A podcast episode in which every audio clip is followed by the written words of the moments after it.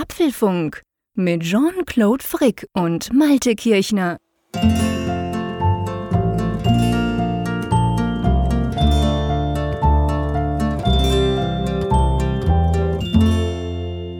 Folge 237 vom Apfelfunk Podcast, aufgenommen am Mittwoch, 19. August. Die größte Hitze ist vorbei, lieber Jean-Claude. Und ähm, wir können aber trotzdem über hohe Zahlen mal am Anfang sprechen. Heute Nachmittag kam die Nachricht, Apple ist jetzt 2 Billionen US-Dollar wert. Das hat die ja, glaube ich, nicht mal, ja, das hat nicht mal jetzt irgendwie viele Jahre gedauert, dass sie diesen Rekordwert, sie waren das erste Unternehmen, was ja über diese Billionengrenze in der in der mhm. Marktkapitalisierung gegangen ist, überschritten hatten. Jetzt haben sie schon die zweite Billion zusammen. Man rechnet jetzt schon, wie lange es wohl dauert, bis die dritte zusammenkommt. Die Frage, die sich jetzt natürlich erstmal aufdrängt, ist, was ist eigentlich der Apfelfunk wert? Der ist natürlich unbezahlbar, mein Lieber. Hallo Malte. Ja, Hallo. Gute, gute Frage, genau. Ich meine, also seien wir ehrlich, zwei Billionen Dollar, das kann man sich ja das kann man sich ja überhaupt nicht vorstellen. Was ist denn das für eine Zahl? Das sind 2000 Milliarden, das ist ja völlig crazy. Und ich, ich weiß jetzt nicht genau, waren es zwei Jahre, waren es drei Jahre? Wahrscheinlich nicht mal ganz. Ich hätte jetzt gesagt zweieinhalb Jahre oder so, als diese erste Billion geknackt wurde vom Marktwert, also die Marktkapitalisierung. Das ist ja verrückt. Ja, also der Apfelfunk, willst du ihn verkaufen? wer, wer, will den denn kaufen? Ja, genau. Wer will denn das? Zwei komische Quasseltanten, die jeden Mittwochabend den ganzen Abend damit verbringen, über Apple und sehr oft über sich und über ihre Meinung zu quatschen. Das, das interessiert ja niemanden. Seien wir ehrlich. Ähm, Nee. Ich, ich, dachte halt nur, weil wir ja auch über Apple immer berichten, dass das vielleicht irgendwie ansteckend ist, weißt du? Dass, dass so, auch der Wert dieses Sog. Podcasts ah, genau, synchron steigt mit dem Börsenwert von Apple. Jetzt kriegen ja gleich ja. Kaufangebote so. 500 Euro, schönes Logo, coole Webseite, nehmen wir. ja, wahrscheinlich, wenn, dann wollen sie den Malte als Programmierer anstellen, weil er so coole Sachen programmiert. Das könnte ich mir durchaus vorstellen. Aber ja, also ich, ich habe nicht vor, den Apfelfunk zu verkaufen, ehrlich gesagt. Vielleicht sind wir so ein Käseleib St. Gallen Käse wert. Da, das könnte natürlich sein, genau. Da gab es ja eine lustige hast, Diskussion auf Twitter, gell? Genau. Ich wollte gerade sagen, hast du das eigentlich mitverfolgt? Das fand ich ganz interessant. Es geht ja darum, dass ja einige Hörer haben in ihren Discountern halt diesen St. Gallen Käse entdeckt und gekauft und auch genossen. Der schmeckt wohl der auch wahrscheinlich auch ganz gut. Der heißt aber komisch, der heißt irgendwie St. Galler Bärenkäse oder irgend sowas. Ja, oder? Und, und den gibt es augenscheinlich in St. Gallen gar nicht. Also das ist wohl irgendwie nur so eine ja, Bezeichnung, weil es irgendwie toll klingt. Schweizer Käse ist ja nun so, klingt ja nach Prädikat wertvoll. Und Raphael Zeyer, der ja nun in, ähm, in St. Gallen immer seinen Schirm aufspannt, der weiß halt von nichts, was diesen Käse angeht. ja, aber das ist doch oft so. Das kennst du doch sicher auch bei dir. Also ich kenne das zum Beispiel oft, wenn ich im Ausland bin und dann vermeintlich, also der, der Käse, die Schweiz ist halt bekannt für den Käse. Auch für die Schokolade, aber ich glaube schon auch sehr stark für den Käse. Und also ich, ich, erinnere mich noch, das ist schon Jahrzehnte her, das erste Mal in Frankreich und dann so, ey, ich kaufe einen Schweizer Käse, da weiß ich, was ich habe. Und ich meine, das hat mit Schweizer Käse genau gar nichts zu tun, aber es steht halt Schweiz drauf. Ähm, das ist ja oft so, dass es gewisse Produkte gibt, die, die den Schein erwecken, die seien von da. Ich bin überzeugt, es gibt ganz viele coole Nordsee-Dinger, die aber mit der Nordsee wahrscheinlich weniger zu tun haben, oder? Ja, das glaube ich auch. Also angefangen damit, dass wahrscheinlich die Buddelschiffe und so, die, Zum Beispiel, die Touristen genau. gerne kaufen, auch nicht von irgendwelchen Leuten im Nerzmantel hier dann auf der Insel da reingesteckt werden, sondern dass die wahrscheinlich auch aus Asien kommen. Gut, das bis, sowieso, genau. Bis hin, bis hin zu den Krabben, die hier zwar schon meistens noch gefischt werden, aber dann werden sie nach Marokko gebracht, um dort gepoolt zu werden und kommen dann wieder zurück, um dann auf dem Krabbenbrötchen dann verkauft zu werden. Ja, das ist das Krasse. Und das Krabbenbrötchen gibt es bei uns in Zürich eben auch schon am Bahnhof bei der Nordsee. Ja, ähm, schon bizarr. Genau, ja, das ist dann halt genau der Punkt. Ja, nee, also, aber ja, das, das ist lustig. Also solche Dinge gibt es natürlich häufig. Ich weiß nicht, ob der Apfelfunk, ich meine, das Schöne ist ja, sagen wir es mal so, anders, andersrum. Das Schöne ist ja, Apple generiert ja Schlagzeilen. Tag für Tag sozusagen, seit vielen Jahren. Und von dem her gesehen profitieren wir da mit unserem Thema natürlich davon. Ich meine, wenn jetzt Apple so eine stinklangweilige Firma wäre, die einmal im Jahr irgendwas rausbringt, was keine Sau interessiert, da ist natürlich schwieriger darüber einen Podcast zu machen. Also man kann natürlich sagen, hey, ich habe da zwei Leute gefunden, die sind begeistert damit, die, die machen das für sich. Die Frage ist halt, ob du dann wirklich viele Hörer damit anziehst. Da ist unser Thema, sage ich mal, und ich meine, wir haben ja wieder so ein schlagzeilenträchtiges Thema nachher dann in der Sendung das passt natürlich schon. Und von diesem Sog, sag ich mal, profitieren wir wahrscheinlich schon, oder?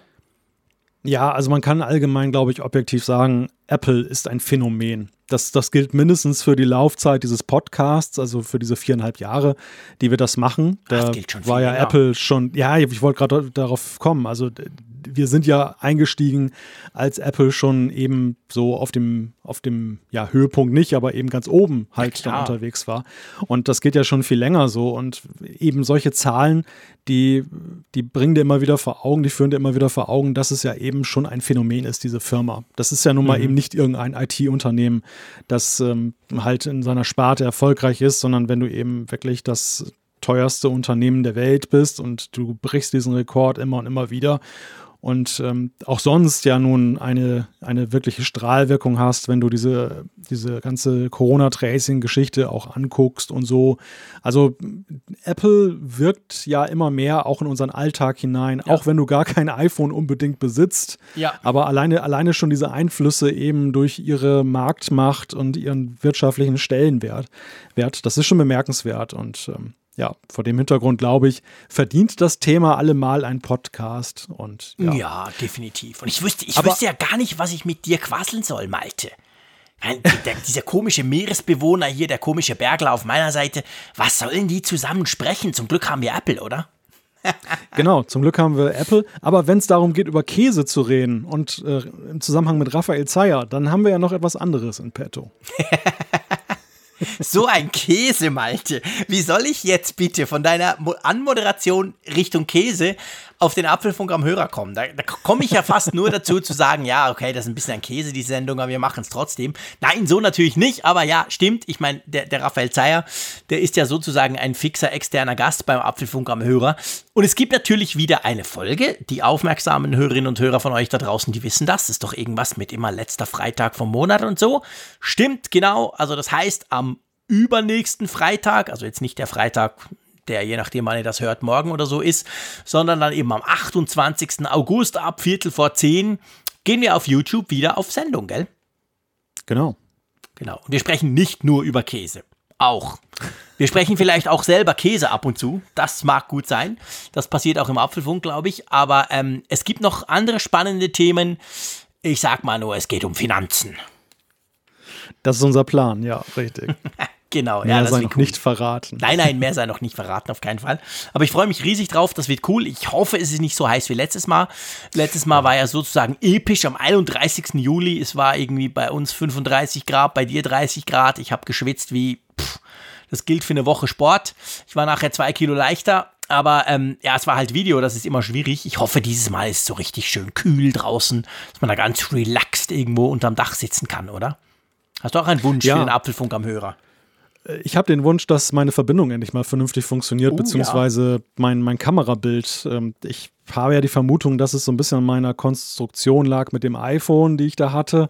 Ähm, könnte aber auch durchaus irgendwie ein Upload-Problem sein, keine Ahnung. Also ich habe auf jeden Fall sehr viel dran gearbeitet Mhm. und neuer Anlauf, neues Spiel, neues Glück. Wir werden sehen. Ja, du hast ja technologisch aufgerüstet. Aber das erzählen wir dann dann, wenn es Genau. drum geht. Das wird auf jeden Fall cool. Ja, du, ähm, ich würde sagen, lass uns mal zu den Themen kommen, weil da gibt es ja einiges. Da gibt es ganz viel. Ja, ich wollte gerade sagen, mal weg vom großen Geld, aber im Grunde genommen bleiben wir beim Geld. Gegenteil. Das, denn das erste Thema hat auch sehr viel mit dem Geld zu tun. Krieg und Frieden. Epic blä- bläst zum Angriff auf Apple. Dann bis später Beta. Beta 5 von iOS 14 und Co. kam gestern schön passend raus. Länger geschützt. Apple Care Plus. Ist das auch bei uns jetzt bis zu zwölf Monate nach dem Kauf möglich? Denn da gibt es in den USA eine Sonderregelung. Mehr Radio. Apple Music Radio One Hits und Country ist gestartet. Freies Basteln. Apple nimmt den Mac ins Repair-Programm für Dritte auf. Apple Pay, Girocard nur fürs Nötigste? Hm, müssen wir drüber sprechen. Genau. Und wir sprechen natürlich auch über die Umfrage der Woche und äh, unsere Zuschriften. Ja, ich bin recht optimistisch. Natürlich. Ja, ich hör, ich hör mal, wann haben wir denn zuletzt mal die Zuschriften ausfallen lassen? Das muss ja Monate her sein, kann ich mir überhaupt nicht dran erinnern. Ja, es war, glaube ich, die WWDC-Folge. Aber sonst sind wir Also, relativ, die- hm, geben wir uns Mühe, oder? Wir geben uns Mühe, aber die Zahl unserer Zuschriften wächst so ziemlich ja, synchron mit dem Vermögen von Apple. zwei Billionen, wow, eine Riesenliste, mein Lieber.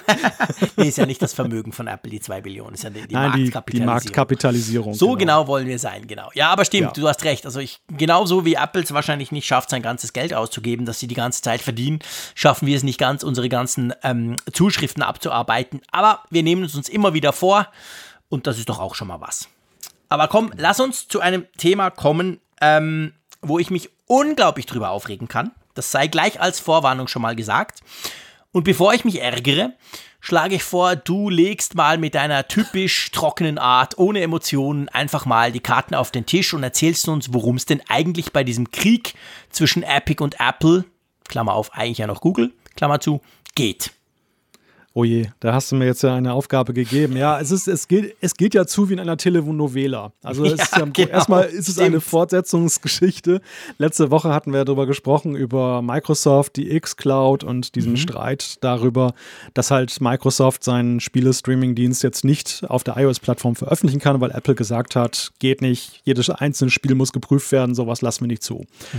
Und kurz nach der Sendung ich glaube, einen Tag später ja, genau. ging, das, ging das los, dass so, ja, mehr oder weniger aus dem Nichts dann diese Geschichte kam, dass in Fortnite, Fortnite ist ein sehr beliebter Shooter, der auch auf der iOS-Plattform verfügbar ist, also auf vielen Plattformen, aber eben auch bei iOS sehr erfolgreich unterwegs ist, dass der ein Update bekam. Und zwar nicht ein Update so klassisch über den App Store, sondern es wurde dann so in-App gemacht, was ja schon mal sehr interessant ist, dass das so überhaupt möglich ist. Und plötzlich gab es da ein zweites Zahlungssystem. Man kann da irgendwie so Credits kaufen für das Spiel. Das mhm. ging halt bislang über diesen klassischen In-App-Purchase, dass Apple 30% davon kriegt. Und dann könnt ihr das über euer Apple-Konto abwickeln. Und plötzlich konnte man auch mit Epic, dem Hersteller von Fortnite, das irgendwie direkt abwickeln. Das war auch günstiger oben dran, weil die gesagt haben, wir sparen ja 30% und genau. die kriegt ihr dann als Kunde. Das ist natürlich ein eklatanter Verstoß gegen das Regelwerk von Apple für den App Store so dass Apple dann auch gleich die Reißleine gezogen hat und hat Fortnite aus dem App Store geschmissen. Und bei Google ist das analog auch passiert, weil bei Google hat Epic das auch so reingepackt und die haben, glaube ich, einen Tag später oder einen halben Tag mhm. später reagiert. Ja. Auf jeden Fall im Falle von Apple waren sie dann ganz schnell, machten die Schublade auf und sagten, haha, 65 Seiten Klageschrift haben wir schon vorbereitet. Und diese Klage haben sie halt eingereicht in Kalifornien. Sie wollen noch eine einstweilige Verfügung erwirken, dass sie jetzt erstmal wieder in den App Store reinkommen, bis das geklärt ist. Aber damit ging es dann noch, oder war es noch nicht vorbei, es ging dann weiter, denn äh, Apple hat jetzt auch Epic ein Ultimatum gestellt von 14 Tagen, dass sie ihren Entwickler-Account halt schließen würden, falls sie eben nicht diese aus Apple, als Apple-Sicht äh, vorhandenen Missstände halt abschaffen. Mhm.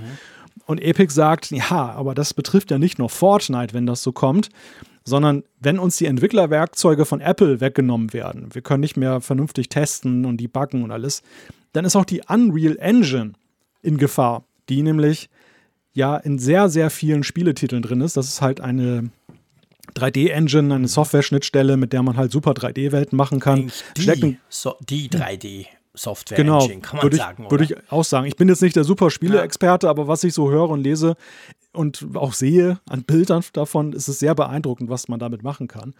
Naja, und die würde halt dann so zumindest die Darstellung halt auch nicht mehr dann nutzbar sein und das würde natürlich dann richtig einen Impact haben auf den App Store. Das ist so, korrigiere mich, falls ich was vergessen habe, aber das ist so der, der Stand der Dinge, so was, was halt bis zum heutigen Tage so ja. passiert ist. Genau. Genau. Ja, nee, du hast in meinen Augen nichts vergessen. Ich möchte gerne das Ganze, wenn du erlaubst, so unterteilen, dann kann ich mir auch besser ärgern. Ähm, oder es ist dann einfacher, es kanalisierter der Ärger vom Frick hier in Bern. Ähm, in die eine Geschichte quasi Epic Apple und in die andere Geschichte App Store. Weil natürlich das Ganze ja jetzt, das sieht man jetzt in den letzten Tagen, hat sich jetzt natürlich zu einem wirklich epischen, passt ja eigentlich noch ganz gut, weil es epic ist, zu einem epischen Kampf entwickelt, weil natürlich jetzt ganz viele andere gekommen sind, auch Facebook, so eine kleine Firma aus Kalifornien und andere, die gesagt haben, ja, finde ich damit total unfair, diese 30 Prozent und so. Also das Ganze wächst ja jetzt gigantisch groß. Es geht schon lange nicht mehr nur um Epic, wobei Epic ein absolutes Schwergewicht ist. Also ich würde das gerne so ein bisschen trennen. Ich sage euch mal, mhm. was mich an der ganzen Geschichte wirklich, wirklich nervt. Und zwar bevor wir dann dazu kommen, ja, wie denn Apple dazu kommt und ob das überhaupt fair ist mit diesen 30 Prozent und so, das müssen wir natürlich auch diskutieren. Aber was mich wirklich, wirklich, wirklich nervt, ist, also man muss ja, man muss ja fairerweise sagen, Epic hat das super sauber vorbereitet. Also das haben die monatelang vorbereitet. Es gab ja auch so ein Video, gleich dann an dem Tag, als sie rausgeflogen sind, das auf diesen legendären Spot von 1984, als der Mac quasi lanciert wurde, anspielt. Nur eben jetzt umgekehrt quasi, ist jetzt quasi Apple der Big Brother und der Böse. Und und eben es gab diese Klageschrift und so weiter. Also das zeigt natürlich, das Ganze ist von längster Hand vorbereitet. Also das, das, machst du ja nicht in ein paar Wochen, sondern das wurde Epic hat schlicht und ergreifend gesagt, okay, jetzt lassen wir es eskalieren und wir machen das eben genau mit, dieser, mit diesem Update der App, wo du plötzlich quasi außerhalb vom App Store Sachen kaufen kannst und dann noch günstiger. Und die wussten logischerweise, dass Apple da nach 15 Sekunden den Stecker zieht. Und dann haben sie halt die ganze PR-Lawine losgelassen. Das macht man heute wohl so, das ist professionell, kann man ganz klar sagen. Was mich aber ärgert ist, dass halt schon man sollte die sozialen Medien nicht ernst nehmen. Das ist sicher ein wichtiger Punkt. Aber nicht nur dort, aber auch in den Medien wird jetzt so getan, wie wenn Epic der kleine Underdog ist. So quasi der kleine Apfelfunk, der seine App nicht Apfelfunk nennen darf, sondern Funkgerät machen muss. Dabei, what the fuck, Epic ist eine gigantische Firma, die verdienen Millionen, während wir hier quasseln. Das ist unglaublich, wie viel Geld die mit Fortnite verdienen. Das sind Milliarden pro Jahr. Also von dem her gesehen, das ist nicht der Kampf David gegen Goliath, das konnte ich überall in den Medien lesen. Ich weiß nicht, welch, welcher Idiot diesen Schwachsinn am Anfang verbreitet hat, sondern das ist der Kampf von zwei gigantisch großen Schwergewichten. Also das ist das eine, was mich ärgert, dass man Epic so in die Rolle, das ist der David und endlich macht's mal einer und endlich traut sich mal einer da gegen Apple vorzugehen. Pustekuchen, es geht um Milliarden und Epic ist eine riesige Firma. Punkt. Und das andere, was mich ärgert, was ja natürlich auch, man sollte sich nicht ärgern, weil man weiß, es ist Apple. Wir haben vorhin darüber gesprochen, dass Apple halt News generiert. Aber es war ja schon wieder mal typisch, du hast ja eigentlich nirgends nichts über Google gelesen. So nach dem Motto, ah, das ist nicht mehr im Play Store, Pff, interessiert mich nicht. Aber hey, das ist nicht mehr im Apple Store, die bösen Apple. Also das zeigt halt schon mal wieder, wenn es Apple auf die Kappe gibt und noch jemand anderem, dann ist eigentlich egal, wer der andere ist, das interessiert niemanden. Hauptsache auf Apple. Und das nervt mich in der Berichterstattung, weil ich meine, es ist aus dem Google Play Store mhm. auch rausgefallen. Klar, Klammer auf, ist mir bewusst, für einen Android-User ist das wurscht, der kann sich auch sonst irgendwo laden. Das können halt iPhone-Nutzer nicht. Und ich sage das auch als, als Vater von zwei Kindern, die gerne Fortnite spielen würden. Die dürfen zwar noch nicht, aber die spielen es mit ihren Freunden, das weiß ich schon. Und die haben, die haben das natürlich gemerkt. Die kamen zu mir, gell, jetzt kommen da keine Updates mehr auf mein iPad. Also nicht auf meins, aber auf das vom Kollegen. Ich sage, nee, ja, da kommt jetzt im Moment zuerst mal gar nichts. Also das sind so ein bisschen die Dinge, die mich halt ärgern, weil Epic alles andere ist als eine Firma, die man jetzt irgendwie, wie soll ich sagen, die man jetzt quasi ebenso der Kleine, die man unterstützen muss und endlich zeigt es mal einer Apple. Ich meine, ja, Epic ist genauso unsympathisch wie eigentlich Apple. Da geht es auch nur ums Kohle verdienen, oder? Ja, sicher, es geht um Geld, ganz klar. Aber erstmal noch zum Thema mit Google, da gebe ich dir recht, das finde ich auch bemerkenswert, wie Google eigentlich so ja, natürlich halten sie auch still, weil sie wollen, glaube ich, nicht so gerne in diese Nummer jetzt reingezogen nee. werden und reiben sich wahrscheinlich die Hände, dass, dass Apple da jetzt so im Kopf über drin steckt.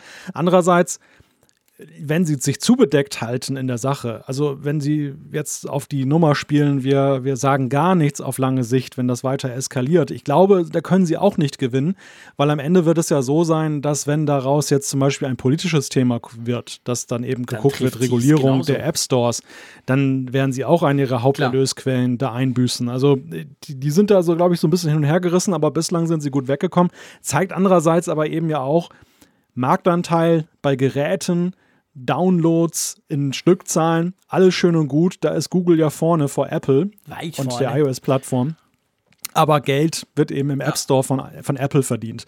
Und das, und das ist die, das, das, das, nur das Bare ist das ja. Wahre. Ne? Also es ist ja, wirklich absolut. egal, ob du reichweiten stark bist. Und das macht natürlich diese Diskussion auch schon wieder, das, das fügt dir gleich schon so einen leicht absurden Touch zu. Weil wir im Grunde genommen ja über einen, auch wenn Apple das, das Unternehmen mit der größten Marktkapitalisierung ist der Welt, aber wir reden ja andererseits marktanteiltechnisch nicht wirklich über einen Monopolisten, sondern Nö. ja eigentlich über einen Nischenplayer mehr oder weniger das gegenüber der riesigen riesigen Android. Absolut. Ich meine, das ist dann die nächste, die nächste Geschichte, die wir dann diskutieren, wenn es um den App Store geht. Absolut. Also ich meine, niemand ist gezwungen. Ich muss ja kein iPhone haben. What the fuck? Wenn ich Fortnite unbedingt spielen will und ich lade mir das auf epic.com runter, ja, dann hole ich mal ein Android. Punkt. Also das, das ist sicher mal ein, ein wichtiger Punkt, der bei der Diskussion natürlich auch spielt. Und weißt du, was ja dazu kommt? Das zeigt natürlich auch, warum Google so, so still ist. Google, das wissen wir alle, verdient ja mit Android selber nichts. Android ist ja Open Source. Google mhm. verdient über die Apps, die sie natürlich mit Android bundeln, außer bei Huawei, die es jetzt nicht mehr dürfen, aber bei allen anderen und schon auch über den Play Store. Das heißt, ich meine, Apple verdient ja den Großteil nach wie vor über Hardware. Die verkaufen uns schöne Geräte und da geht die Kohle hin. Auch wenn sie natürlich das Service-Business jetzt in den letzten eineinhalb Jahren, ein, zwei Jahren massiv hochgefahren haben, fair enough. Aber also eigentlich ist das natürlich für Google besonders problematisch, wenn sie jetzt, sollte das jetzt eben politisch werden und dann natürlich beide betreffen und dann irgendwie, wenn jetzt beschlossen würde, hey, 10% ist das Maximum, Freunde, und den Rest könnt ihr euch ans Bein streichen, dann trifft das natürlich vielleicht nicht vom Umsatz, von der Menge her, aber da trifft das rein vom Geschäftsmodell Google natürlich auch ganz empfindlich, weil, wie gesagt, die verdienen primär mal nichts dran an einem Samsung-Smartphone, wenn sie Android machen, sondern da ist halt eben, da geht es über die Apps und, und auch über den, über den Google Play Store.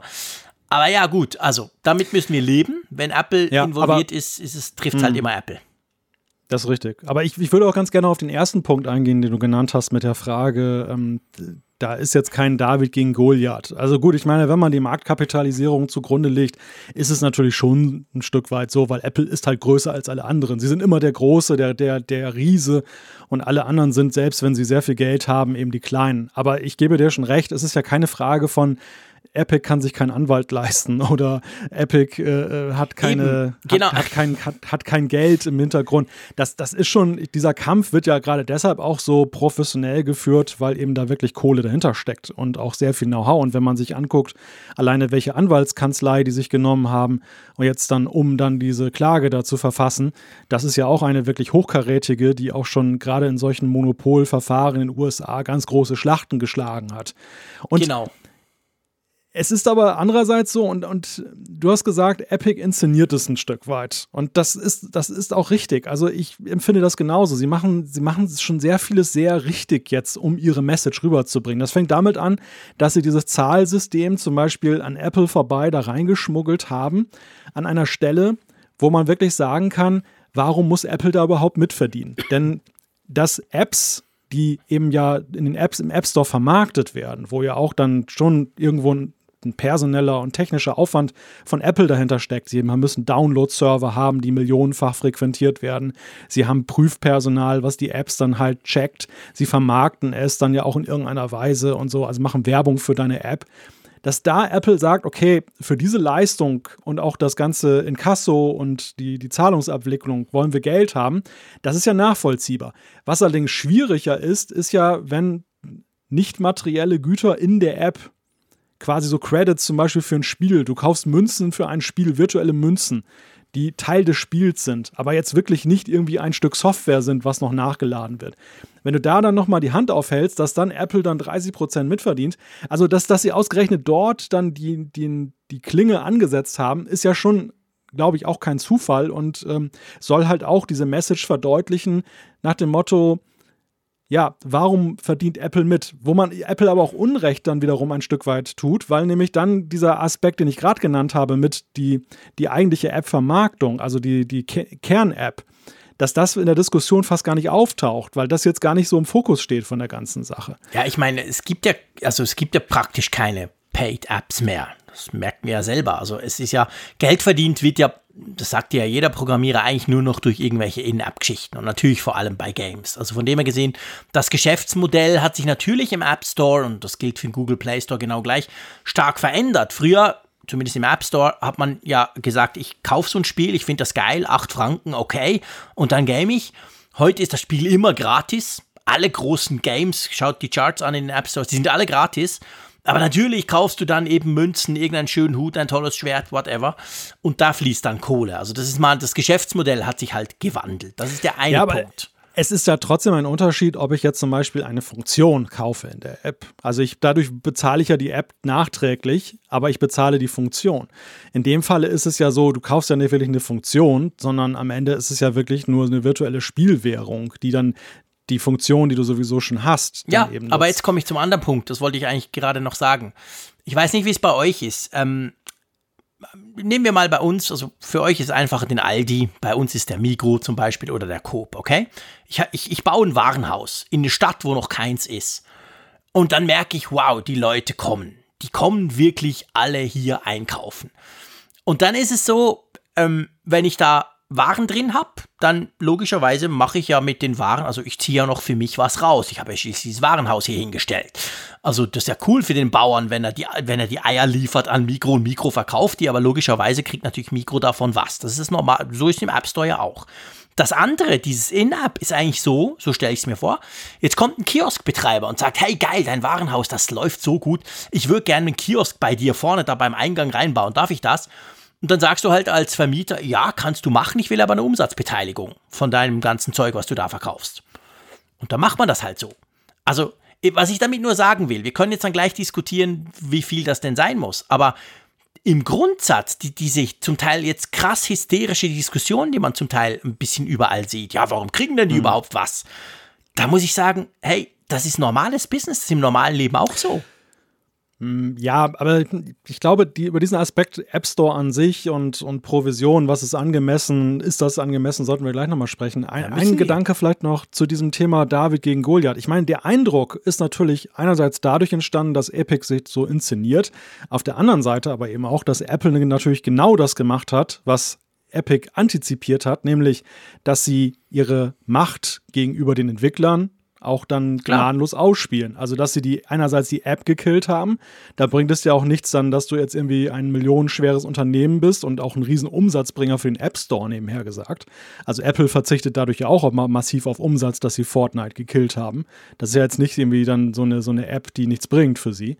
Und gleichzeitig sogar, dass sie ihnen den Entwickler-Account dann halt dicht machen. Also Apple zeigt ja, dass sie die Zähne haben, dass sie letztendlich die Hausherren sind, dass sie die Regeln setzen und dass sie die Regeln auch knallhart durchsetzen und du bist erstmal ausgeliefert. Ja, aber sag mal, dadurch, was hätten sie denn tun sollen? Angenommen. Sie konnten nichts anderes tun. Sie genau, nichts anderes angenommen, tun. Apple hätte das nicht gemacht, nach dem Motto, ja, das ist schwierig, sowieso im Moment gerade politisch, wir drücken mal ein Auge zu. Da wäre genau gleiches Shitstorm von der anderen Seite gekommen. Ja, so nach dem sicher. Motto, hey, warum geht denn das? Fuck, im Fortnite geht das, bei mir, bei Spotify geht das nicht. Also ja. Apple hatte ja keine Chance. Apple konnte nur das, verlieren, egal wie sie es machen. Das, das Gegenteil haben wir ja erlebt bei Uber. Du erinnerst dich an diese Uber-Geschichte, ja. dass sie dann mit der App die Leute weiter geschweckt haben, obwohl äh, die App geschlossen war. Und sie hatten es ja mit Geofencing dann so mhm. eingestellt, dass dann nur beim Apple Hauptquartier und fünf Kilometer drumherum konnte das keiner sehen. Genau. Stichwort App-Review. Und damals war ja, sie haben ja auch gegen Uber was gemacht. Sie haben sie verwarnt und haben gesagt, das geht, die fliegt raus. Aber es ist ja nichts passiert. Also es war ja wirklich so, dass man schon gemerkt hat, naja, Apple verscherzt es sich jetzt nicht mit so einem großen Player wie Uber, weil da sind die Nutzer auch dann verständnislos, dass wegen der Apple-Regeln das jetzt dann nicht möglich ist. Mhm. Und ähm, dadurch sind die ja recht glimpflich weggekommen, wo zum Beispiel ein kleiner äh, Anbieter wie zum Beispiel von Picalc hier mit diesem Taschenrechner, der ist ja damals mal gnadenlos rausgeflogen. Erst ja. durch diesen Shitstorm in sozialen Medien hat man sich eines Besseren besonnen. Hier ist Apple ja wirklich knallhart vorgegangen, ungeachtet der Größe und der Reputation und sonst irgendetwas, was ja erstmal per se in puncto Gerechtigkeit ja richtig ist. Und mhm. sie, sie, ich gebe dir recht, sie mussten so handeln, sie hatten keine Wahl, weil dieses System, das sie errichtet haben, ja, dem müssen sie jetzt ja natürlich auch nach, auch nach ihren eigenen Spielregeln spielen. Das können sie jetzt ja auch nicht mal eben so dann in, in komplett mal eben in Frage stellen, weil das natürlich dann wieder das Fass aufmacht, dass alle anderen sagen: Moment Klar. mal, Spotify hat auch noch ein Hühnchen zu rupfen mit Apple und alle anderen, die sich jetzt ja auch solidarisiert haben. Ja, klar. Facebook, Spotify, viele große Namen, die ja sowieso schon im Clinch liegen mit Apple wegen der Frage ihrer Zahlsysteme, die sie nicht nutzen dürfen und der 30%-Frage. Die, die sagen jetzt ja alle, ja, Epic, super, dass du diesen Kampf auch für uns führst. Und ähm, die wären natürlich an, unter anderen Bedingungen auch hergekommen und hätten gesagt, was, Epic, lass dir damit durchgehen, was ist mit uns? Mhm. Es ist schwierig, aber damit sind wir auch schon bei der, bei der Grundsatzfrage halt. Du hast ja dieses Beispiel Aldi und Mikro gebracht und ähm, ja, die, die Frage halt, wie frei sind die Märkte da wirklich? Weil natürlich sagen ja viele in diesen Tagen, Epic, wo ist dein Problem, wenn du, wenn du diese Regeln, Apple macht ja kein Hehl daraus, wie die Regeln sind. Jeder muss sie einsehen, jeder muss sie gegenzeichnen, wenn er Entwickler wird, diesen Entwickler-Account einrichtet und wenn du das, dann, wenn du halt dann beim Aldi reingehst und sagst, ich mache dann Verkaufsstand auf, dann musst du nach den Regeln des Hausherrn spielen. So könnte man ja argumentieren. Ja. Die anderen sagen, dass die iOS-Plattform, ungeachtet ihres Marktanteils jetzt, aber einfach von der wirtschaftlichen Größe her, ja nahezu alternativlos ist. Wo soll denn ein Spielehersteller heute wirklich realistisch hingehen, um sein Spiel an den Mann zu bringen, wenn alle Leute Smartphones haben, die in gesperrten, also in geschlossenen Systemen unterwegs sind? Ja, ja, das ist so, klar. Weißt du, ich, ich bin da so, ich bin da schon dafür, dass man eben wenn man Dinge, wenn man Risiken eingeht als Unternehmer, wenn man Dinge tut und dann ist das super erfolgreich, dann finde ich schon, da muss man davon auch, da muss man damit auch richtig Geld verdienen können. Weil sonst letztendlich läuft es drauf raus, dass ja keiner mehr was probiert. Weil wenn ich nicht, ich meine, der App Store, der wurde ja nicht, der, der fiel ja nicht vom Himmel. So bei Apple irgendwo in den Apple Park in der Mitte. Oh geil, da ist ein App Store, komm, den, den brauchen wir. Cool, hat uns jemand den vorbeigebracht. Da haben sie ja schon auch was gemacht jahrelang. Da haben sie ein Ökosystem aufgebaut. Also von dem her gesehen muss ich schon sagen, dass mich das stört, dieses quasi, warum gibt es da Regeln? Fuck, das muss doch alles frei sein. Nein, muss es nicht. Ich meine, sorry, musst dir ja auch kein iPhone kaufen. Also diese ganzen, diese, diese Empörten, die ich da die ganze Zeit lese, da muss ich sagen, ja, warum hast du denn ein iPhone, wenn es dich so nervt? Kauf dir halt ein Android. Punkt. Natürlich ist es so, und das macht es ja so schwierig, das ist halt bei Google anders. Bei Epic war es zum Beispiel so, die waren am Anfang, waren die zwei oder, also die ersten, glaube ich, zwei Jahre oder so, war Fortnite nicht im Google Play Store. Weil nämlich Epic das damals schon genervt hat, dass man auch bei Google noch Geld abdrücken muss. Und du musstest dir, wenn du Fortnite auf dem, auf dem Android-Smartphone spielen wolltest, musstest du dir das auf der Epic-Seite runterladen. Das war natürlich uncool für die Leute, weil du musstest das dann machen und du musstest dann sagen, ja, du darfst aus externen Quellen installieren, bla bla. Da gibt es so verschiedene Security noch bei, bei Android. Also das war halt nicht ganz so cool, wie, wie, wie wenn du bei Google im Play Store drin bist. Und das hat dann auch Epic gemerkt und dann haben sie es dann doch in den Play Store gebracht. Und jetzt haben sie quasi, jetzt fliegen sie sozusagen wieder raus. Sie waren mal draußen. Aber es ist natürlich so, bei Android hast du eine Alternative. Also bei Android kann Google sagen, hey, okay, wenn du nicht bei uns willst, dann pff, stell's halt auf deine Webseite mit dem Download-Link. Geht ja auch. Ist nicht ganz so cool, aber es geht mhm. auch. Und diese, dieser Weg, der fehlt uns, also ehrlich gesagt, ich bin froh, haben wir ihn nicht, aber der, der fehlt uns jetzt mal rein von außen betrachtet. Es ist alternativlos, der App Store bei der iOS-Plattform. Das ist schon so. Ja. Ist eben nicht wie bei Mac, wo du es dir irgendwo installieren kannst. Ich glaube aber, wir sind an einem Punkt, bei dem man bei diesen Kartellrechtsfragen immer sehr schnell ist, dass es immer, also fast immer gibt es zwei Meinungen zu der Frage, wann muss Kartellrecht zum Beispiel greifen, wann entstehen Monopolsituationen, wann wird Marktmacht zu groß. Natürlich muss Wirtschaften belohnt werden, wer schlaue Ideen hat und schlau umsetzt, dass man den gängelt, ähm, nur weil er erfolgreich ist. Das kann natürlich nicht sein. Ja. Auf der anderen Seite, wenn derjenige zu erfolgreich wird und andere gängelt und mächtiger wird, zum Beispiel auch dann als die Regulierungsbehörden, dann ist natürlich die Frage, ähm, wo und wann wird die Grenze überschritten? Und das ist mhm. ja genau der Punkt, der hier auch diskutiert wird. Ist Apple zu mächtig geworden mit dem App Store? Mhm. Und wir, wir sind an einem Punkt, wo wir bei Apple auch immer wieder sind in der Diskussion, wenn wir zum Beispiel auch Apple Pay betrachten mit der Frage, Apple Pay ist ein tolles System, wird immer erfolgreicher. Aber gleichzeitig sorgt Apple auch dafür äh, vor, dass andere alternative Anbieter eben nicht äh, diese Apple Pay-Technik nutzen können, weil sie die NFC-Technik nicht öffnen, wie mhm. das zum Beispiel andere Plattformen machen. Wo wir ja immer gesagt haben, warum, warum eigentlich? Weil Apple Pay wird am Ende immer noch das bessere Produkt sein als die Alternative. Es ist keiner in Sicht, der eine Alternative bietet, die bis auf ein paar Versprengte die Masse zufriedenstellt. Und ich glaube auch, dass beim ich, also ich glaube, dass der App Store hat ein Problem dahingehend, dass er wirklich alternativlos ist, weil sehr viele Menschen wertschätzen ja gerade die Geschlossenheit des App Stores. Natürlich, es macht sie Die kaufen sich ein, ein, ein, iPhone eben, ja, einfacher und sicherer vor allem. Die Leute ja. vertrauen auf die Sicherheit. Sie sehen ja eben auch die Schlagzeilen mit, mit dem Android-System wie diese begrenzte Offenheit dann letztendlich sich gleich negativ auswirkt. Ja, was glaubst du, wie lange es ging, wenn wir so bei. Epic bleiben, was glaubst du, wie lange es ging, als Epic eben Fortnite f- auf Smartphone gebracht hat? War eine Riesengeschichte. Fortnite gab es ja vorher schon, das war schon vorher bekannt. Also wow, kommt auf Smartphone, geile Sache. Und dann war das nur auf der Epic-Seite. Das ging ja, das ging ja gefühlt 35 Sekunden. Dann gab es schon, hey, Fortnite hier runterladen. Aber in Wirklichkeit hast du dir irgendeinen Mistmüll runtergeladen auf dein Smartphone. Dann gab es wiederum tolle Anleitungen, hey, bitte nur hier und da. Also das ist natürlich effektiv ein Problem. Ich sage jetzt mal, aus, aus User-Sicht möchte ich genau einen App Store. Und ich möchte eben auch, dass ein Apple drüber guckt. Ich meine, wir haben das schon oft diskutiert. Wir hatten ja auch unsere Erfahrungen, eben Funkgerät. Die App zum Apfelfunk heißt Funkgerät und nicht Apfelfunk. Das ist ja genau auch wegen den App Store-Regeln, weil sie da irgendein Problem hatten mit einem Apple im Namen. Also von dem her gesehen, ähm, ich möchte schon eigentlich nur einen Store und ich möchte auch, dass Apple drauf guckt.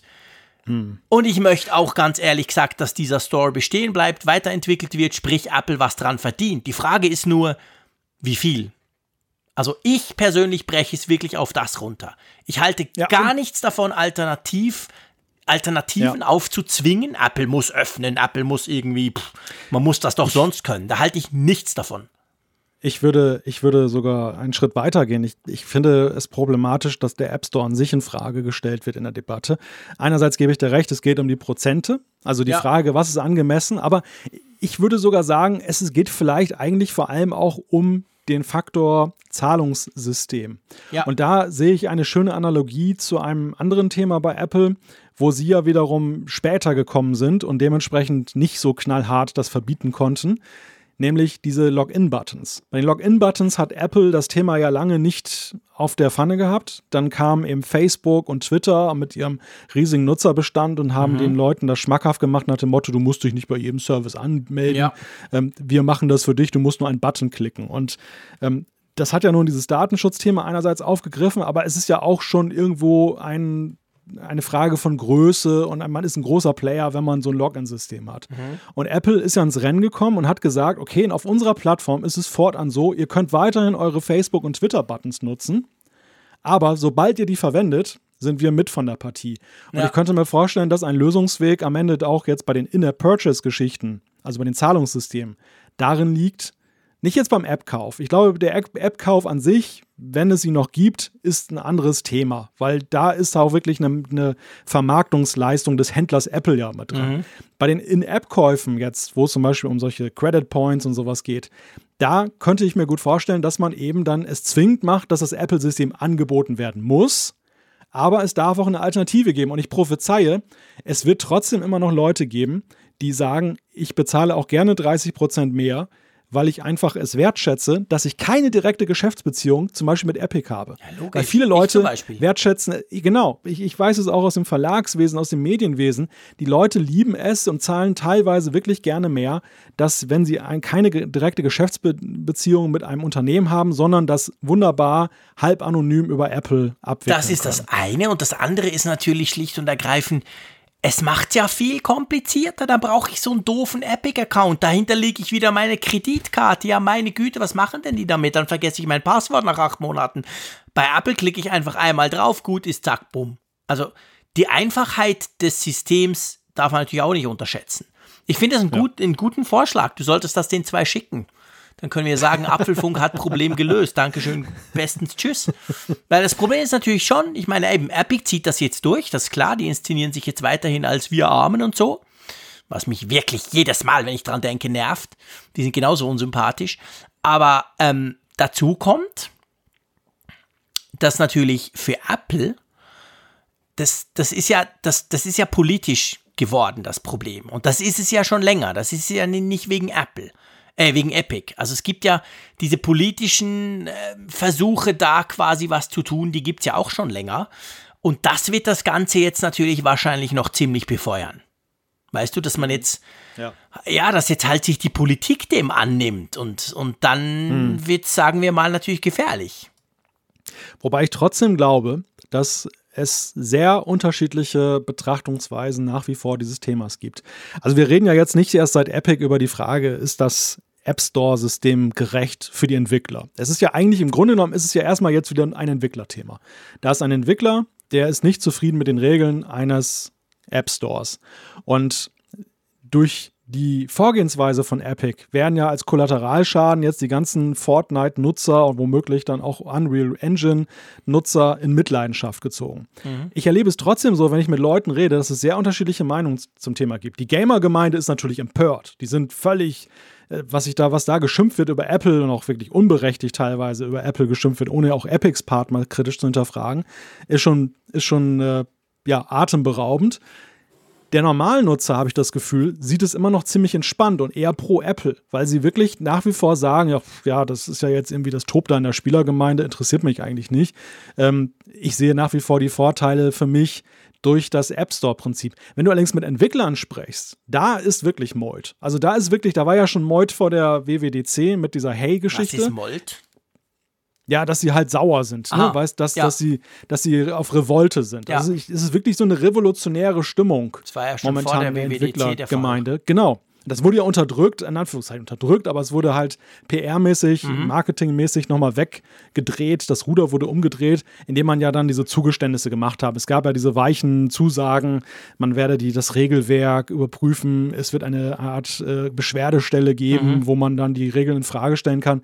Alles sehr abstrakte Ankündigung, ja. ohne ein Verfalldatum, ohne ähm, dass wirklich sich genau. was geändert hat. Aber es war erstmal wieder Ruhe im Karton und dann kam ja die WWDC und alle waren beglückt über die neuen Funktionen, dann war ja Ruhe. Und jetzt das Thema wird ja, glaube ich, nicht durch diese klassischen Marketing-Tricks wieder wegzudrehen sein. Das, das Thema wird schon, weil es ist, im Grunde ist es wie so eine Art Brandbeschleuniger. Du hast ja schon gesagt, dass, ja, genau. dass ähm, es, sorgt, es sorgt für Aufmerksamkeit. Ähm, es, es ist so laut, dass auch die Politik es hört. Und die Politik ja. ist so ein bisschen so, weißt du, wie so ein Holzkohlegrill. Ne? Da musst du ja auch mal dann erstmal noch so, so Holzstücke und sowas und Zeitungspapier und alles dann zusammenrollen und anzünden und dauert 20 Minuten, dann bis dann die Hitze da ist. Aber wenn der Grill erstmal brennt, ne, dann krieg ihn mal wieder aus. Mhm. Und das ist, glaube ich, genau das, was Epic gerade macht. Die wollen einen Grill ja. anwerfen. Ja, das stimmt. Das ist definitiv so, klar. Ich meine, für Epic ist der Zeitpunkt ideal. Eben, du hast es jetzt, jetzt erwähnt, es, ist, es kokelt schon länger in, in der Entwicklergemeinde. Die Frage ist halt, ich meine, seien wir ehrlich, per Gericht lässt sich da nichts machen. Beziehungsweise man kann natürlich Druck ausüben, aber letztendlich entscheiden wird es die Politik. Ganz einfach, wir haben das bei Microsoft gesehen.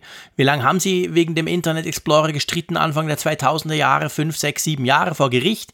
Am Schluss haben sie zwar verloren, aber es hat keine Sau mehr interessiert, weil die Uhr dreht sich weiter.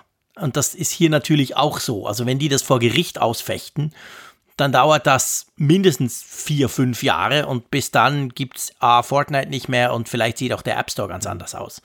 Also ist die Frage natürlich, es wird so viel Druck aufgebaut auf, verschi auf verschiedensten Schauplätzen, um dann halt zu gucken, entweder bewegt sich Apple selber oder halt die Politik schaltet sich ein, was dann heißt, dass sich dann alle irgendwie bewegen, weil sie Angst haben, dass dann die Politik plötzlich entscheidet, oder?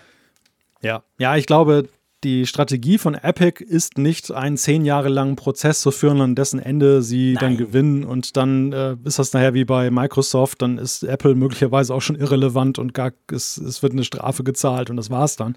Ähm, was sie wollen, ist, sie wollen die hohe Schlagzahl, die sie jetzt ja schon jetzt von Anfang an an den Tag gelegt haben, auch jetzt im weiteren Vorgehen haben. Ja. Sie wollen mit einstweiligen Verfügungen arbeiten, weil das wäre ja auch schon so ein Show-Effekt. Das wäre ja keine Entscheidung, aber wenn gesagt wird, Apple, pass mal auf, ähm, das ähm, ist jetzt so ein, ein Umsatz, der Epic entgeht bei Fortnite, ähm, das könnt ihr nicht machen. Ihr könnt nicht den Entwickler-Account sperren, ihr könnt nicht die App killen, ihr müsst die erstmal wieder reinstellen.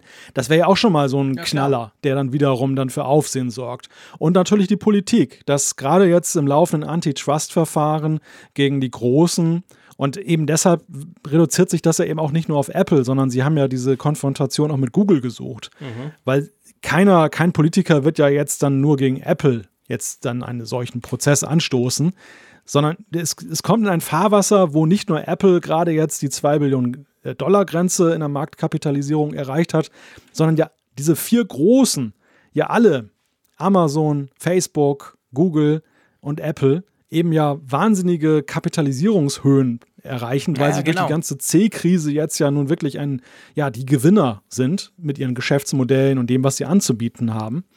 Und eben dann soll jetzt diese Frage geklärt werden. Und die Politik ist gerade so in so einem aktionistischen, so einer aktionistischen Stimmung. Die wollen jetzt was erreichen, die wollen was machen und ja, das, darauf zielt das natürlich klar ab. Also es ist schon, ich meine, du hast ganz am Anfang gesagt, Epic, das, das ist natürlich schon eine dirty Geschichte. Gar keine Frage. Ja, total. Also weißt du, ich meine, vielleicht bin ich, was heißt vielleicht, natürlich bin ich bei Epic voreingenommen. Es gibt ja, es gibt ja auch einige Gerichtsverfahren, die gegen Epic laufen, wo es um Fortnite geht. Ich weiß nicht, ob du es verfolgt hast. Ich habe das wegen meinen Kids verfolgt, weil ich sehe das wirklich krass. Ich meine, ich habe zwei Buben, die sind neun und elf. Die spielen selber bei uns noch nicht Fortnite, dürfen sie noch nicht, Punkt. Das klappt noch. Ich mache mir keine Illusion. Irgendwann ist das dann nicht mehr möglich, dann werden sie spielen. Aber in ihrem Umfeld, also zum Beispiel in der Schule, spielen es praktisch alle. Und zwar bei beiden, sowohl die Neunjährigen wie die Elfjährigen. Also die Buben, die spielen alle Fortnite. Das gehört einfach dazu. Und da ist ja schon so, dieses Spiel ist ja dahingehend auch umstritten, weil man weiß, und das wurde Epic quasi auch, ich will das nur noch kurz erwähnen, dass, dass ihr besser einschätzen könnt, warum sich der Frick wieder so nervt. Epic wurde ja nachgewiesen, dass sie quasi mit Psychologen zusammenarbeiten, um, um zu versuchen, dass Fortnite, also ganz salopp gesagt, wie eine Droge wirkt du kommst gerade eben für Jugendliche, also für Jugendliche und zum Teil noch Kinder, du kommst von dem Spiel viel schwieriger los als von manch anderem Spiel. Und das ist nicht ein Zufall, so, oh, ist halt schon die lustigen Kleider und so, sondern das ist quasi gewollt. Also da hat, hat Epic quasi, hat wirklich mit Leuten zusammengearbeitet, wie mache ich denn dieses Spiel zur Droge quasi. Und das muss ich halt schon sagen, ja, da müssen wir nicht drüber diskutieren. Also das finde ich einfach, sorry, das ist einfach dreckig. Und damit verdienen sie unendlich viel Geld natürlich. Also von dem her gesehen, nur mal einfach so in Sachen Geschäftsmodell, einfach, dass das vielleicht mal noch zurechtgerückt wird. Lieber Gamer, ihr hört das zwar nicht gern, ein Junkie lässt sich selten gerne sagen, er sei ein Junkie, aber ja, es ist kein Zufall. Also Epic macht das voll, vollen Bewusstseins und ich hoffe letztendlich, vielleicht fliegt sie ihn mal um die Ohren. Ich mache mir auch da keine allzu großen Hoffnungen, aber ja, ist eben nicht einfach irgend so ein Game. Weißt du? Ist nicht, nicht, nicht umsonst das erfolgreichste Spiel der Welt. Aber es ist auch ein ganz wichtiger Aspekt. Die Diskussion wurde ja auch ähm, weit vor dieser Entwicklerkiste ja auch schon geführt mit, auch Apple und Google verdienen ja gut mit daran. Ja, ja klar. Ihre, ja, logisch. Ihre steigenden, ihre steigenden Umsätze im Services-Bereich äh, resultieren natürlich auch zu einem guten Teil daher, dass eben naja, ich vergleiche das immer so ein bisschen so mit den Klingeltönen der 90er, weißt ja, du, diese, genau. diese, diese Telefonnummern, die, die du auch konntest. toll verdient dran, genau. Richtig. Und Ja. es war eigentlich ein, ein, ein durchaus etwas äh, hinterfragenswürdiges Gewerbe, weil man wusste, es ist eine junge Klientel, die kann nicht immer wirklich dann einschätzen, was sie da macht. Genau. Und, und, äh, und äh, da werden teilweise Familien ins Elend gebracht, Mhm. weil dann eben die Telefonrechnung irgendwann kommt und dann sind da 500 Euro drauf. Und so ein bisschen ist das ja auch, gerade so in diesem Gaming-Sektor, in den Ja. App Stores, ist das ja eben auch mit diesem ganzen, ähm, ich, ich kriege das Spiel kostenlos Mhm. und dann muss ich, aber ich kann das Spiel eigentlich nicht gewinnen, Genau. ohne dass ich da massiv reinbuttere. Ja. Das ist ja auch so ein, so ein durchaus hinterfragenswürdiger Aspekt. Absolut. Ich meine, dass, dass, dass man irgendwelche Add-ons kriegt, finde ich ja okay, weil da wieder Leistung hintersteckt. Irgendjemand muss diese Add-ons ja auch gestalten, zum Beispiel zusätzliche Level und solche Sachen. Aber das, ähm, dass ich erstmal so tue, ich könne das kostenlos nutzen, aber dann sage ich dann so vom, oder dann setze ich die Nutzer unter Druck. Ich mache Ja. ihn erstmal, so- bringe ihn auf den Geschmack und ähm, suggeriere, er könne es schaffen, aber an einem gewissen Punkt kommt man dann doch nicht weiter, ohne dann, dann äh, massiv Geld zu investieren. Und vor Ja, allem genau. auch, ja, dieses Häppchenweise, du zahlst ja immer nur irgendwie einen Euro oder sowas. Ja, ist ja nicht viel, und, klar. es gibt, gibt keine Transparenz darüber, dass, dass du eigentlich dann 500 Euro brauchst, um das Spiel bis zum Ende zu spielen.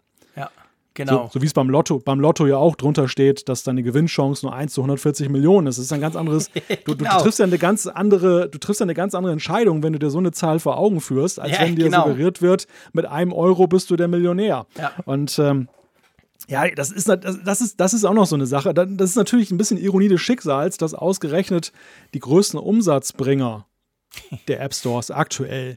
Dieses, weißt du, das ist so ein bisschen so, Apple ist ja, der, der App Store ist wie eine kleine Stadt. Ne? Also Apple ist der. Bürgermeister und sie haben dann ihre Paradegassen mit den wunderbaren Apps und so weiter Mhm. und eine solide, nette Entwicklergemeinde. Und dann gibt es so dieses Rotlichtviertel am Bahnhof. Und da Ja, wird genau. dann das, der große Umsatz gemacht. Und die, die Rotlichtbetreiber, die begehren jetzt auf und sagen hier, ähm, Bürgermeister, Ja, ja, deine genau. Gewerbesteuer, Genau. deine Gewerbesteuer ist viel zu hoch, Ja, wir genau. wollen nur noch 10% zahlen So, oder am liebsten komm. gar keine mehr. Genau, so verdienen wir überhaupt kein Geld. Total schwierig für uns. Dabei schwimmen sie im Geld. Ja, ja, genau. Nee, also eben, äh, wie gesagt, ich, ich, ich finde auch, da muss was gehen. Also auch auf Seite vom App Store, das steht für mich eigentlich, ich denke, diese, diese, die, dieser Krieg, den jetzt da Epic quasi ähm, an, angestoßen hat, sozusagen, ich glaube, das wird schon irgend in einer Form zu irgendetwas führen. Also ich glaube nicht, dass Apple das komplett ignorieren kann, weil dafür sind die Beschwerden ja, ja zu viel. Du hast es vorhin schön skizziert, wer da alles noch im Boot ist und so. Und eben, dafür ist die Politik zu nah. Und ich meine, was ich noch sagen wollte, vielleicht abschließend, du hast vorhin gesagt, ich habe ja gesagt, ja, mit diesen, mit diesen, mit diesen quasi Gerichtsverfahren, das dauert ja ewig. Aber du hast einen wichtigen Punkt erwähnt, nämlich mit diesen einstweiligen Verfügungen. Wir erinnern uns, Qualcomm vor eineinhalb Jahren hat ja Apple auch. Da ging es doch drum, da wurden gewisse iPhones in Deutschland nicht mehr verkauft. Es waren zwar jetzt nicht die, die super Rennermodelle, aber es waren ein bisschen die älteren. Und dann hat man sich ja dann auch geeinigt am Schluss. Also hat dann Apple dann Qualcomm doch dann ins Boot geholt. Also solche, solche Verfügungen, die halt auch medienwirksam dann vollzogen werden und, und, und einen kurzfristigen direkten Impact haben, die nützen eben schon. Das ist schon ein Mittel, das mhm. funktionieren kann.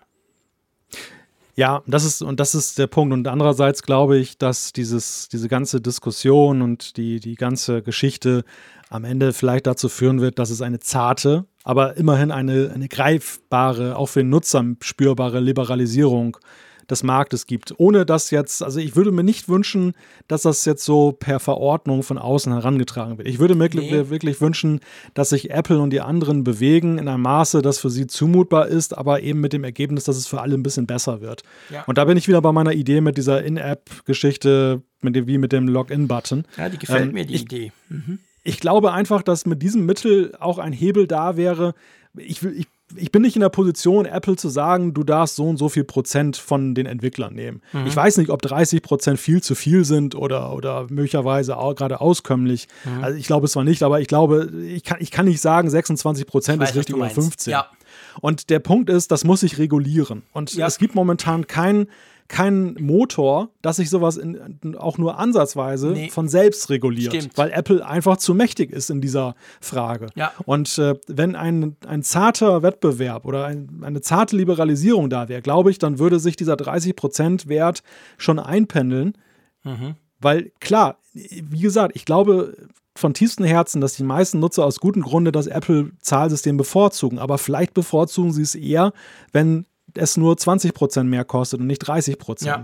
Und genau das macht Apple ja auch bei seinen Smartphone- und sonstigen Gerätepreisen. Wir haben es ja immer wieder erlebt, dass sie manch, manche Schrauben hochdrehen und es funktioniert, aber andere Schrauben auch über die Dauer dann wieder runterdrehen, weil sie merken, hm, das Einstiegs-iPad, also für 900 Euro heftig. können wir es ja, nicht genau. verkaufen. Genau. genau. und genau das muss auch im App Store passieren, dass, ja. dass eben die, der Markt sich von selber reguliert. Ja. Ja, das glaube ich auch. Das ist genau der Punkt. Also glaube, da muss was und da wird auch was passieren. Genau. Gut. Na, es war doch gar nicht so schlimm. Ich, ich konnte mich noch zurückhalten mit dem Ärger. Es wäre schade, die ganze Energie schon verpufft, genau, wegen sowas Blödem, wegen so einer doofen Firma. Machen wir nicht. Kommen wir zu was Positivem. Ich habe ja ziemlich gestaunt gestern Abend, meine, wir wissen, alle zwei Wochen kommt eine neue iOS-Beta, wunderschön. Wir sind ja in der Beta-Phase hin zum eben iOS 14, quasi noch längst nicht auf der Zielgeraden, aber es geht munter vorwärts. Alle zwei Wochen hauen die da Betas raus. Und jetzt ist mir ja gestern schon aufgefallen, ehrlich gesagt, vor allem anderen, diese Beta, die ich mir da geladen habe auf mein Test-iPhone, äh, die war recht groß. Die war 1,4 hm. Gigabyte groß. Ist dir das auch aufgefallen? Ja, also ich dachte fast, es wäre schon der Golden Master. Ja, ich auch. Ja, genau, ich dachte, wow, cool. So genau. Ja. ja, also iOS Beta 5, iOS 14 Beta 5 und iPadOS Beta 5 natürlich und ich glaube auch WatchOS kam, glaube ich, auch. Witzigerweise macOS Big Sur noch nicht. Ich habe vorhin extra noch geguckt, habe meinen iMac-Test iMac angeschmissen. Da ist noch nichts. Also vielleicht kommt es da noch, vielleicht ja. auch nicht. Aber auf jeden Fall iOS und iPadOS kam. Ein riesen Update. Und du hast vorhin, du hast das gut, du hast Goldmaster gesagt. Ist dir auch aufgefallen, das fühlt sich tatsächlich an wie eine Golden Master. Wir müssen vielleicht dann noch kurz sagen, was eine Golden Master ist. Kriegen wir nämlich immer wieder mhm. Zuschriften. Es ist nämlich so, wenn du dir diese großen eineinhalb Gigabyte runterlädst und danach ja das iPhone oder iPad neu startest, dann kommen all diese Splash-Screens, die aber normalerweise ja nach dem großen ersten, also wenn du jetzt quasi wartest und dann das, die, die finale Version installierst, dann kommen Erklärungen, hey, das funktioniert jetzt so und darfst du das und willst mhm. du das so. Also die haben da ganz viel auch im Untergrund geschraubt. Das stimmt. Ja, das stimmt. Es gab viele Erläuterungsscreens genau. nach der Installation, wo dann eben gesagt wurde, das geht jetzt so und so. Das stimmt. Und das, das haben wir in der Regel immer bei der letzten Version. Golden Master, äh, vielleicht zur Erläuterung, schöner anachronistischer Begriff aus der Technikwelt. Ja, total. Ähm, kommt, kommt ja so aus dem CD-Zeitalter. Mhm. Also damals, wenn man Software entwickelt hat, und die finale Version, das war dann sozusagen, die wurde auf eine CD gebrannt, die dann ins Presswerk gebracht wurde wo dann halt die Vervielfältigung stattfand. Und das war sozusagen die, die, ja, der Master aufgrund, auf dessen Basis dann die ganzen Abkömmlinge dann halt dann gepresst wurden. Und deshalb golden, weil es natürlich einen ganz herausragenden Status hatte. ähm, das, das war ja wirklich so, wenn, wenn da noch ein Fehler drin war und du musstest alles nochmal einstampfen, Boah, dann wurde es richtig teuer. teuer. Und äh, ja, deshalb war das halt immer hoch gehandelt worden. Heutzutage ist es eigentlich nur noch so ein Traditionsbegriff, dass man halt sagt, wenn so eine Beta-Phase vorbei ist und bevor du eben ähm, ja, das dann an alle gibst, dann äh, nennst du es nochmal Golden Master, aber im Grunde genommen ist es dann die Finalversion. In, in der Regel ändert sich nichts mehr. Das ja. ist ganz selten. Wir hatten irgendwann mal ein Golden Master 2 bei irgendeinem iOS. ja, das kann sein, genau. Also es ist wirklich sonst, so sonst die nicht. allerletzte Version, die im Normalfall dann tatsächlich eine Woche später oder so die Version ist, die dann alle runterladen können. Das ist genauso. Ich glaube übrigens, aber ich will da nicht, ich bin da nicht ganz sicher, das kommt sogar auch von der, aus der Musikindustrie. Ist, glaube ich, nicht nur Software, wo man von Golden ja, Master stimmt. spricht. Also CDs stimmt. quasi. Ja, Schallplatte und Schall so auch. Ja, ne? Das, weiß ich nicht bei der Schallplatte, aber bei den CDs meine ich zu wissen, so, so in den 80er Jahren, als die ja aufkamen, da ist es auch so. Also das neue Album von XY, bevor das dann eben ins Presswerk geht, dass du dann 100.000 CDs machen kannst, war das auf der goldigen CD. Also ich glaube, das, das geht sogar noch weiter zurück. Aber ja, auf jeden Fall ein mhm. witziger Begriff, es heute noch gibt. Trotzdem, Beta 5, iOS 14, das kann ja noch nicht der Golden Master sein, oder? Ich meine, das hätten wir ja noch nie gehabt. Wir sind normalerweise so Beta 7, 8 plus minus. Manchmal, ja, also 5 wäre ein bisschen früh, oder?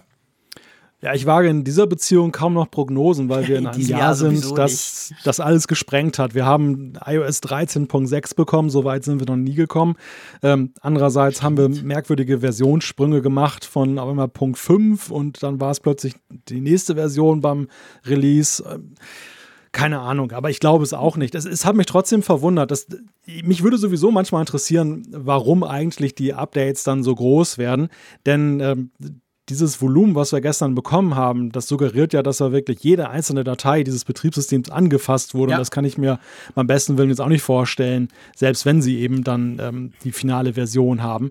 Das im Grunde genommen hat es ja eher so einen bereinigenden Faktor. Das, mhm. sie, sie geben ja in der Regel Delta-Updates aus. Delta heißt also, das ist ja das Delta zwischen der alten Version und der neuen Version, die Unterschiede, die genau. werden dann nur ausgespielt. Der Rest bleibt das drauf. ist halt sehr bandbreitenfreundlich und auch installationsfreundlich. Meistens geht es ein bisschen schneller mit der Installation.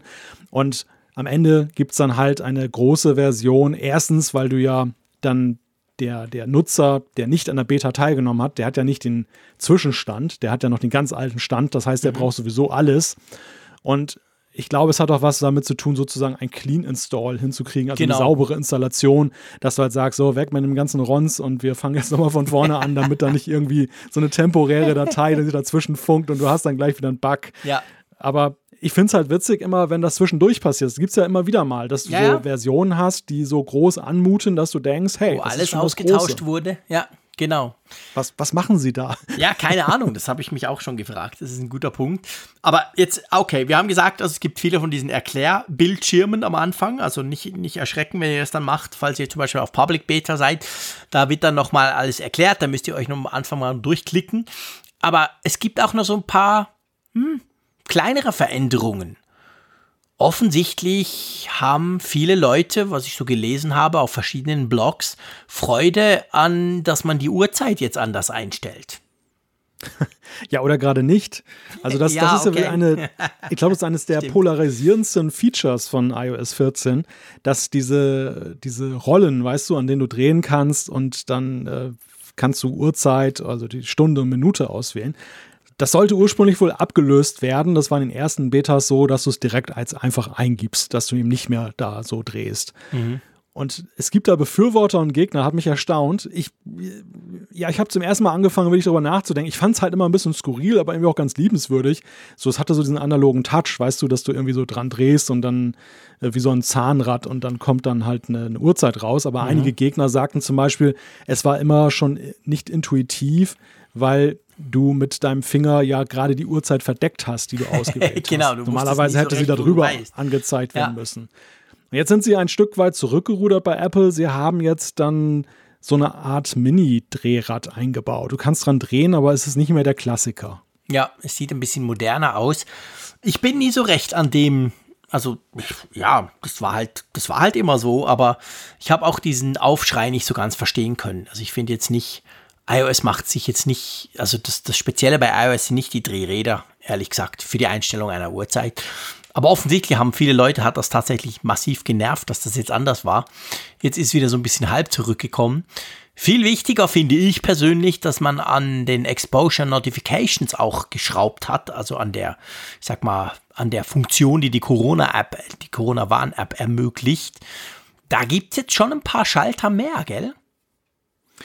Da gibt es einige Schalter mehr, genau. Das ist ja eine, ja, ein Funktionsset, was ja eben jetzt in iOS 13 mit iOS 13.5 und Verbesserungen 13.6 ja alles mit der heißen Nadel äh, genäht wurde. Mhm. Und Apple hat jetzt die zusätzliche Zeit, die sie bis iOS 14 haben, genutzt, um dann ja, das Ganze nochmal zu überdenken an Stellen, wo man halt sagt, hm, so war es jetzt auf die Schnelle zwar richtig, aber nicht optimal gelöst. Und du kannst jetzt dann, bekommst dann halt weitere Notifikationen, zum Beispiel so Verfügbarkeitsalarmmeldungen, dass wenn du in deiner Region dann eben da eine Benachrichtigung bekommen kannst, zum Beispiel. Genau, oder wenn was nicht funktioniert mit dem Serverabgleich oder so, was ja durchaus ein Problem war bei den verschiedenen Apps, bei uns in der Schweiz auch. Manchmal hängt das irgendwie, der Abgleich quasi, oder das Checken auf dem Server, ob es da andere gibt, die sich eventuell bei dir zu nahe kamen und so.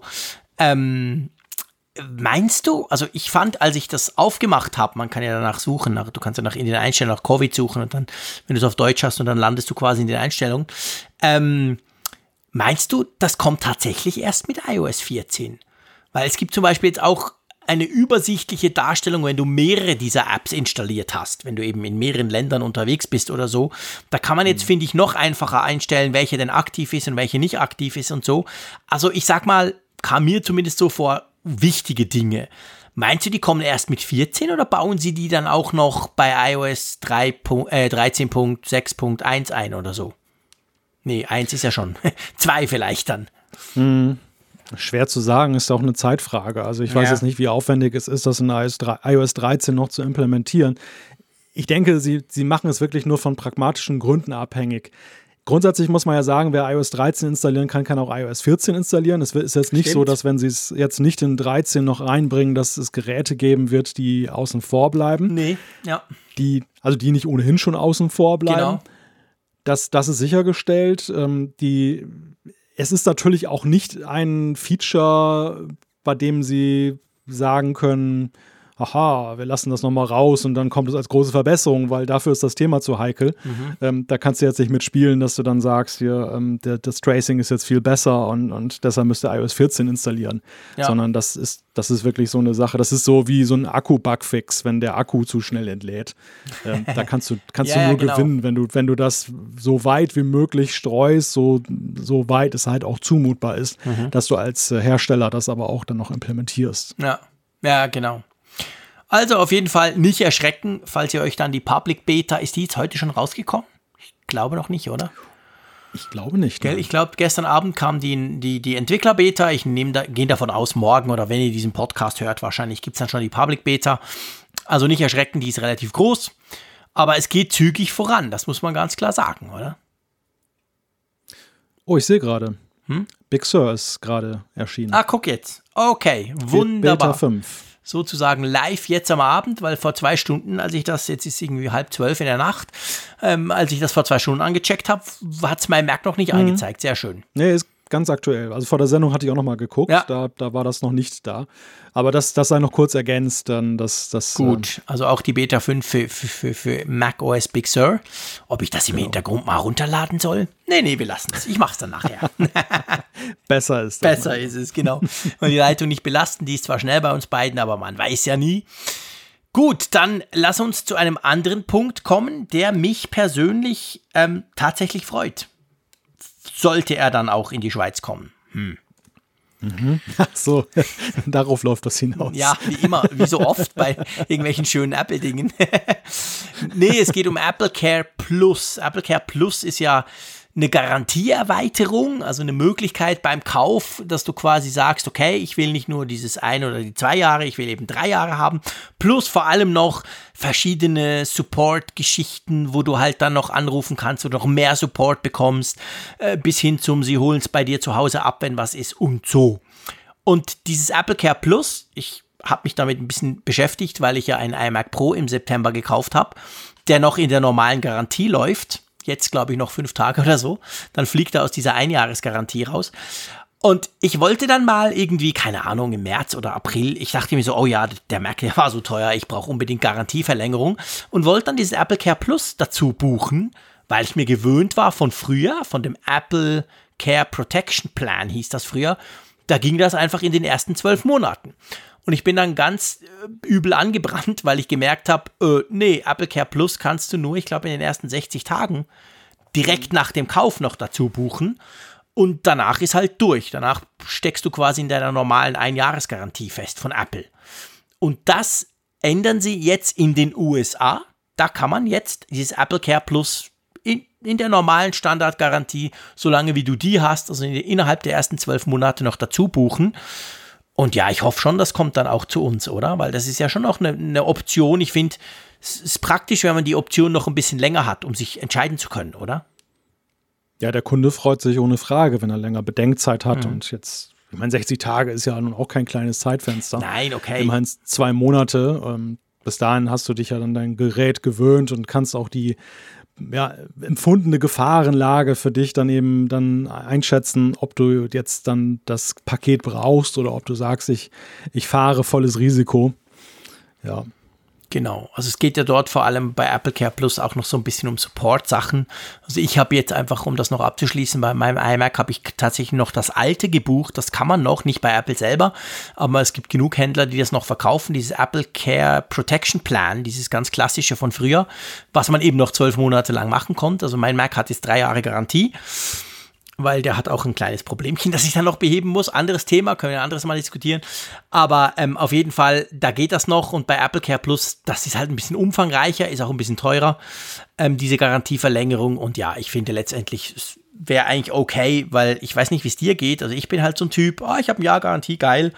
Und dann vergesse ich das und nach elf Monaten denke ich, ja, brauche ich noch länger? Hm.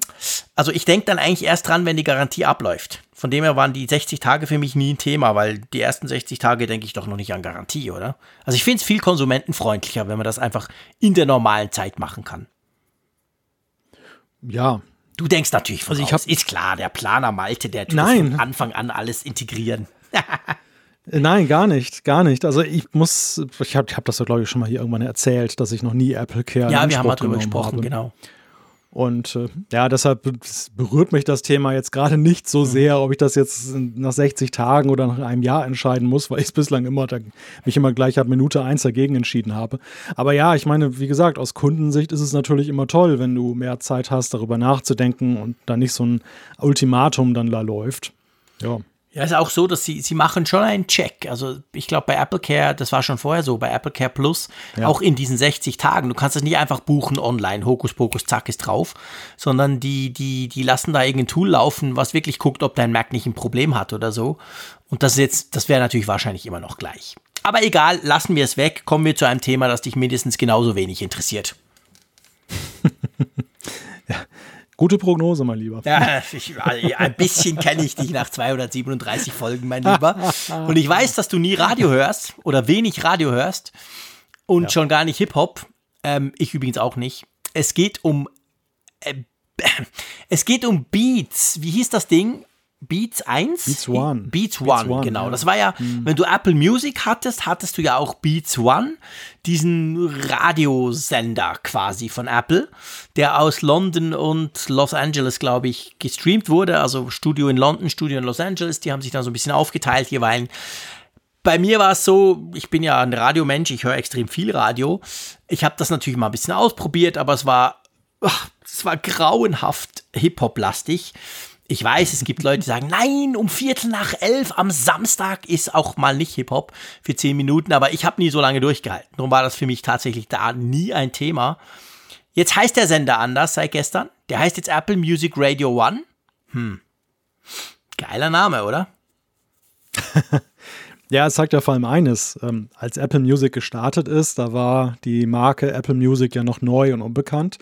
Und Beats war eine große, bekannte, für tolle Musik und tollen Klang stehende Marke. Ein Markenzeichen von diesem Online-Radiosender war ja auch mal, dass er extrem bassig war, also ne, ungeachtet der Musik, aber der, der hatte richtig Wumms. Ich hatte den auch mal ein paar Tage gehört und äh, ich fand halt immer, der war krass, krass dröhnender als jetzt dann jeder andere Radiosender, den ich so empfange. ja. Und jetzt, jetzt ist halt die Marke Apple Music. Apple Music hat ja ein rasantes und immenses Wachstum mhm. dann zurückgelegt. Stimmt. Und die Marke Apple Music ist jetzt so mächtig, ich würde sogar fast sagen, mächtiger als eben eine, eine Kopfhörermarke, ja. dass sie jetzt dann wahrscheinlich deshalb entschieden haben, dass sie gesagt haben, ja, Beats, äh, das, da wissen viele Apple Music-Nutzer wahrscheinlich gar nichts mit anzufangen, was das ist. Deshalb nehmen wir mal lieber Apple Music als, ja. als Name. Das trägt. Genau, absolut. Also ich meine, ich finde es, es ist maximal uncool oder maximal, also ich meine, da hat niemand was überlegt. Da mussten sie auch weder ihr eigenes Marketing-Team fragen, noch ein externes beauftragen. Da hat einfach einer mal irgendwie geschrieben, oh, komm, wir nennen das Radio 1. Das hieß ja vorher schon Radio 1. Wir, wir hauen statt Beat Apple Music dran und gut ist. Von dem her ist es langweilig, aber der Vorteil definitiv, jeder weiß, um was es geht. Und dazu, und das ist dann der Part, der mich so ein bisschen mehr freut, gibt es jetzt nicht nur einen Sender, sondern es gibt drei. Also neben Apple Music Radio One, was dem Beats One entspricht von vorher, gibt es jetzt noch Hits und Country. Und ähm, ich muss sagen, seit ich in den USA war, äh, schon früher finde ich Country ab und zu ganz lustig. Ich möchte das nicht den ganzen Tag hören, aber ich habe da gestern mal ein bisschen reingehört. Es macht richtig Spaß. Also wirklich coole Musik drauf und Hits, ja, das muss man nicht erklären. Hits sind halt Hits. Ähm, ja, finde ich cool, dass es so ein bisschen ausgeweitet wird, oder? Ich wollte gerade einen Scherz reißen dass hm? Country-Musik ja was für dich wäre, aber jetzt bin ich gerade ein bisschen bestürzt. Siehst du? Ja, weißt du, wenn du ich einmal. Sehe, ich, sehe dich, ich sehe dich mit Strohhut und einer Ukulele vor meinem geistigen Auge. Mm, nee, ich will es ja nicht selber spielen. Also, ich weiß ja nicht, was du für Musik hörst, aber ich gehe auch davon aus, du hörst Musik, die du nicht selber spielen kannst. Nee, das möchte ich nicht. So, so weit dann natürlich definitiv schon nicht.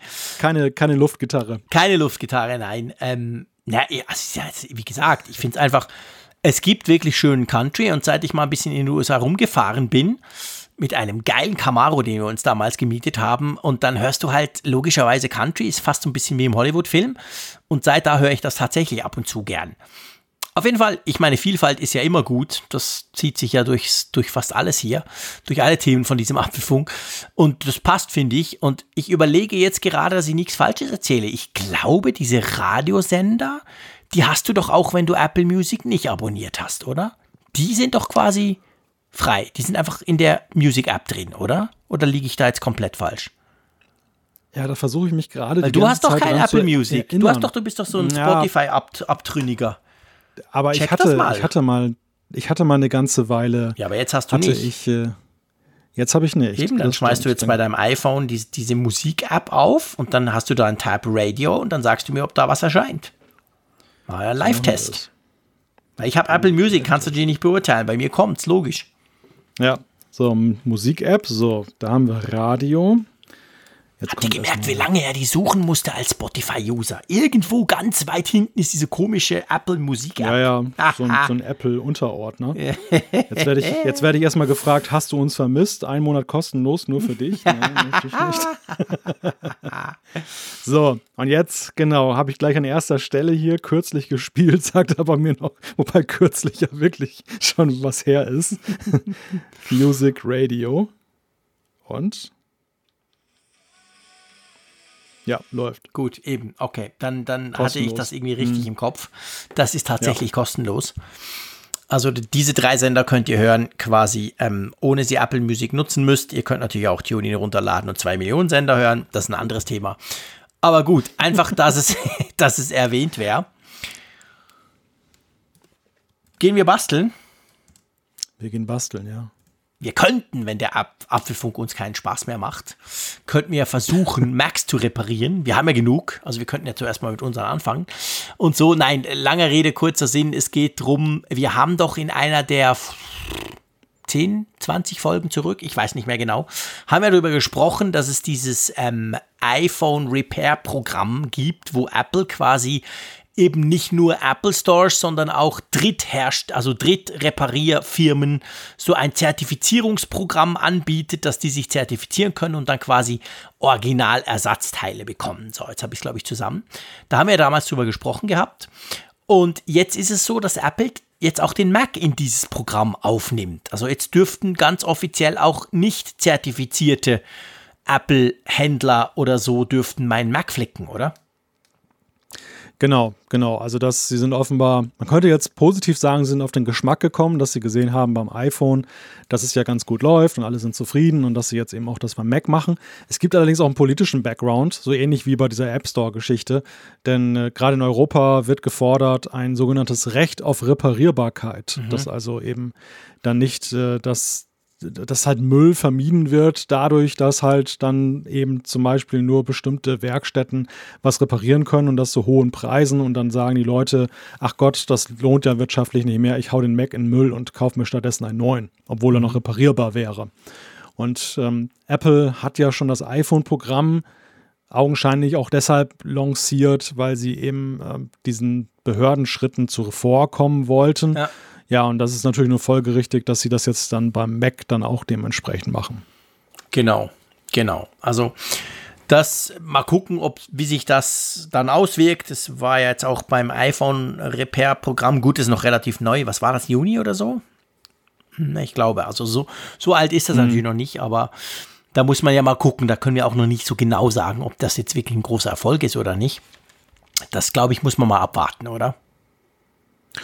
Ja, ich meine, das ist ja nicht, nicht jetzt so, dass man den Leuten das jetzt irgendwie überlässt, ähm, völlig frei überlässt, was sie da machen, sondern es sind ja schon, wie das auch zum Beispiel Microsoft und andere ja gemacht haben, Zertifizierungsprogramme.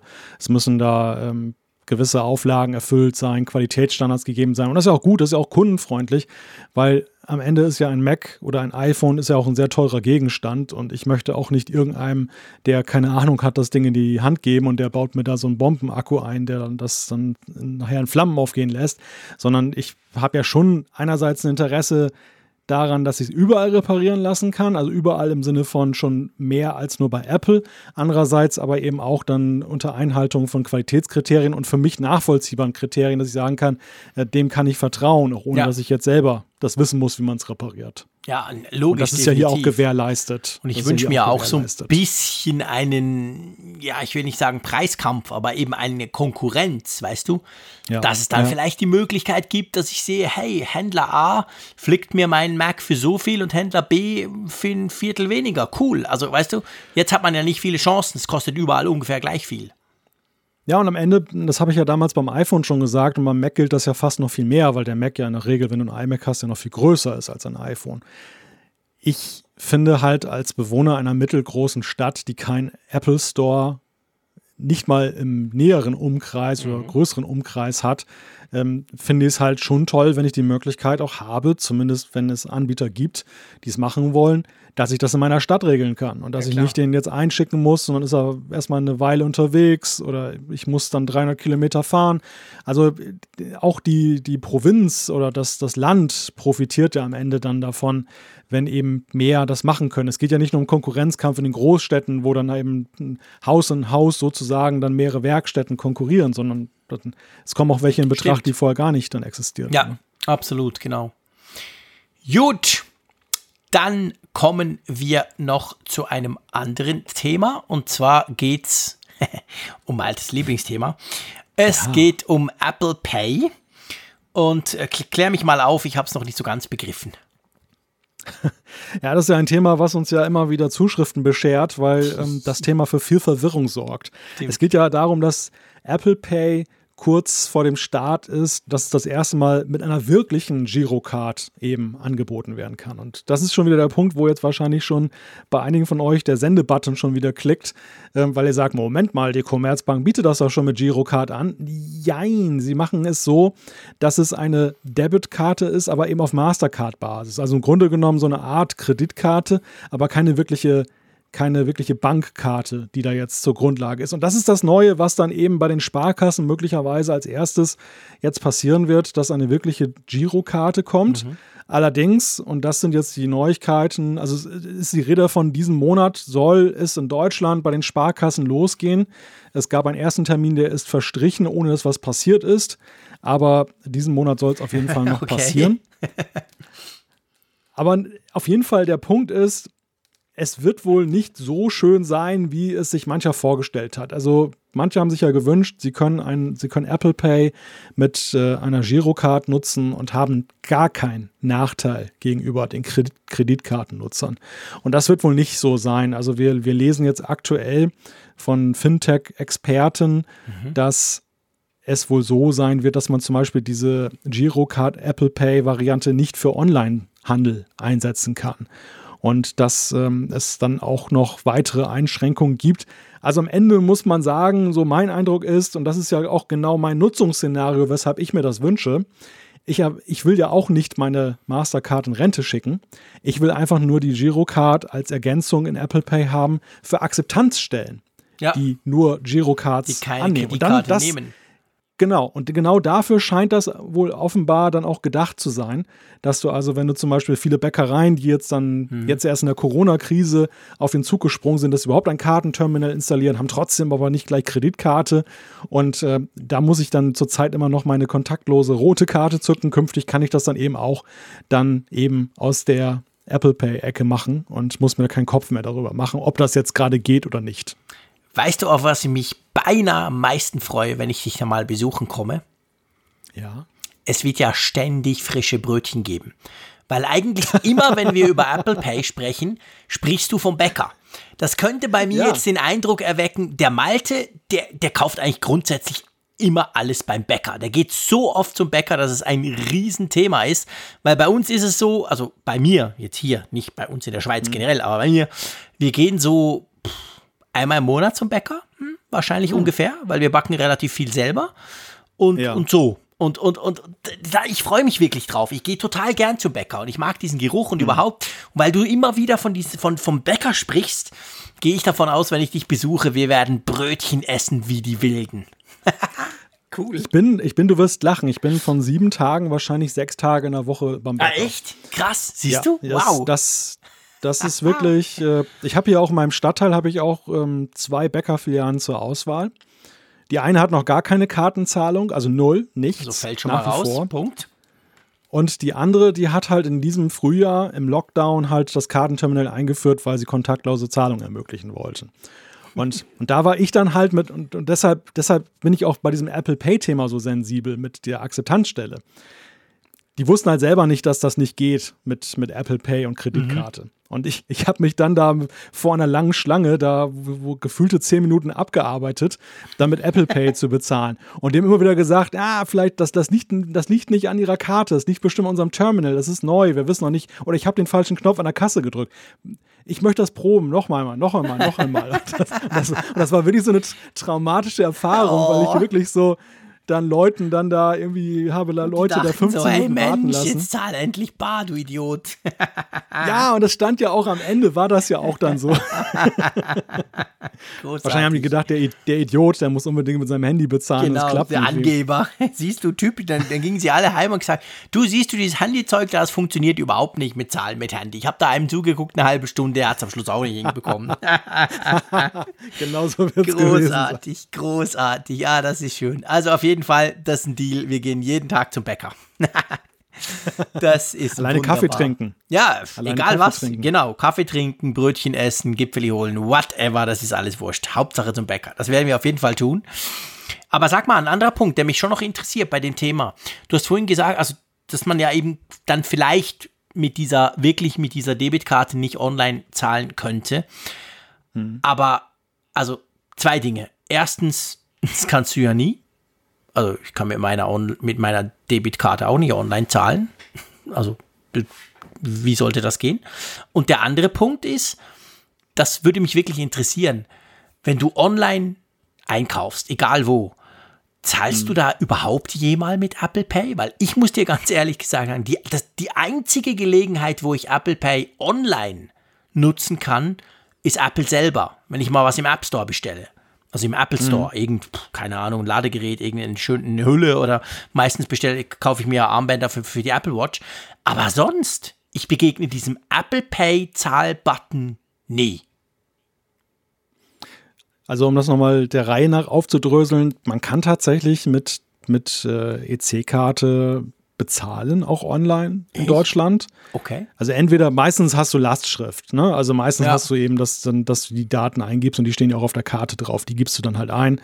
Und dann äh, mhm. ist das eine Zahlungsoption. Also indirekt hat es ja nur mit der Karte zu tun. Ja. Eigentlich ist es ja eher vom Konto. Genau. Und ähm, es gibt dann ja auch noch so eigene Verfahren von den jeweiligen Banken, dann eben über Debitkarte zu zahlen. Also die sind da schon irgendwie so dran gebunden, aber auch nur im weitesten Sinne. Aber die, ja, die Deutschen sind da ja etwas eigen, was, was das Thema angeht. Die andere Frage, online, in der Tat. Also ich habe auch festgestellt, dass das Apple Pay online noch sehr dünn vertreten ist. Mir ist es einmal untergekommen. Ich habe natürlich sofort drauf gedrückt, weil ich es dann ausprobieren wollte. Mhm. Das hat dann nicht funktioniert. Am Ende bin ich doch wieder bei PayPal gelandet. Okay. ja, aber es lag wahrscheinlich an der Seite oder an mir, keine Ahnung, irgendwas war schiefgelaufen, weiß ich nicht. Aber ja. äh, das, das ist wirklich so, dass das Apple Pay online sich noch nicht wirklich durchgesetzt hat. Ja, gell? Das, das, ja, das habe ich eben auch das Gefühl. Drum, drum wollte ich jetzt danach nachfragen. Und ich muss noch eine, eine, kleine, eine kleine Anekdote, dann hören wir dann auf mit dem Zahlthema. Jetzt, wo du das erklärst, es stimmt, bei meinem liebsten Online-Händler, der unglaublich viel Geld mit dem Frick verdient, weil er ständig irgendwelches Gadget-Zeug kauft oder irgendwelche Technik. Digitech, Digitech Galaxus, der ja bei euch in, der, in Deutschland inzwischen auch am Start ist. Dieser, das ist ja in der Schweiz the number one Online Store überhaupt. Und der kann tatsächlich, da kann ich mit meinem, aber es ist eben nicht die Debitkarte, darum stimmt schon, was du gesagt hast, da kann ich direkt mit meinem Bankkonto zahlen. Aber das ist, liegt dran, weil ich die Bank beim gleichen habe wie die, also die Migro hat auch eine Bank, da bin ich und der Digitech Galaxus gehört ja der Migro bei uns. So ist der Link mhm. quasi. Aber das ist super praktisch, weil dann ist gleich von meinem Konto weg, es macht nicht noch, geht nicht über die Kreditkarte drehen oder so, sondern direkt. Das schätze ich eigentlich sehr, diese Art zu zahlen, muss ich schon sagen. Aber es ist mehr das Konto und hat eigentlich mit der Karte gar nichts zu tun. Ja, ja, genau. Das ist aber das ist halt ja am Ende ja bei Apple Pay auch ein Stück weit ja so. Ja, genau, da wäre es ja dann Erwartung so. halt ist, es wird ja. vom Konto eingezogen und genau. der die, die Zahlmöglichkeit ist nur ein technischer Mittler. Du ersparst ja halt das Eintippen deiner IBAN-Nummer, genau. aber ansonsten genau. äh, erwartest du das Gleiche. Ja, ja. Genau. Gut, spannend. Ich lerne immer viel, wenn ich mit dir diskutiere. Ähm, dann kommen wir jetzt zur Umfrage der Woche. Da lernen wir so ein bisschen was über unsere Hörerschaft. Darf man, glaube ich, sagen, oder? Mhm. Und ich suche jetzt gerade die der letzten Woche. Ja, schon wieder zu viele Tabs. Das wird langsam zum Running Gag hier bei mir. So, aber ich schaffe es. Ich krieg's hin. Genau, hier Umfrage der Woche. Hokus Pokus geht auf. Wow, die ist ja farbig. Gut. Ein bunter Kuchen. Ein bunter, Ein bunter Kuchen. Kuchen. Genau, 1850 Leute haben mitgemacht. Es ging darum, wie benotest du Apples App Store Politik? Welche Apps zugelassen werden und welche nicht? Sozusagen vor, das war ja noch vor dem Epic-Streit. Aber. Ja, ähm, so halb. So ja, so halb, halb also genau. Die, die, die war Umfrage bei Microsoft startete. Genau, ja, die, die Ursache war der Microsoft-Streit und diese Umfrage hat ja eher noch an Brisanz gewonnen, weil dann ja das Epic-Thema sich direkt anschloss dann an, an dem Tag, als wir sie gestartet haben. Und ähm, ja, ist eigentlich ganz ein interessantes und, und hilfreiches Ergebnis auch nochmal für die Diskussion, die wir vorhin geführt haben, weil wir hier tatsächlich die Nutzerperspektive jetzt mal haben mit, mit eben dem Punkt, so, ja, der Entwickler, klar, der würde es anders benoten. Der würde jetzt momentan eher sagen, ja, hm, finde ich nicht so toll, die App Store-Politik, viel zu restriktiv und nehmen viel zu viel Geld.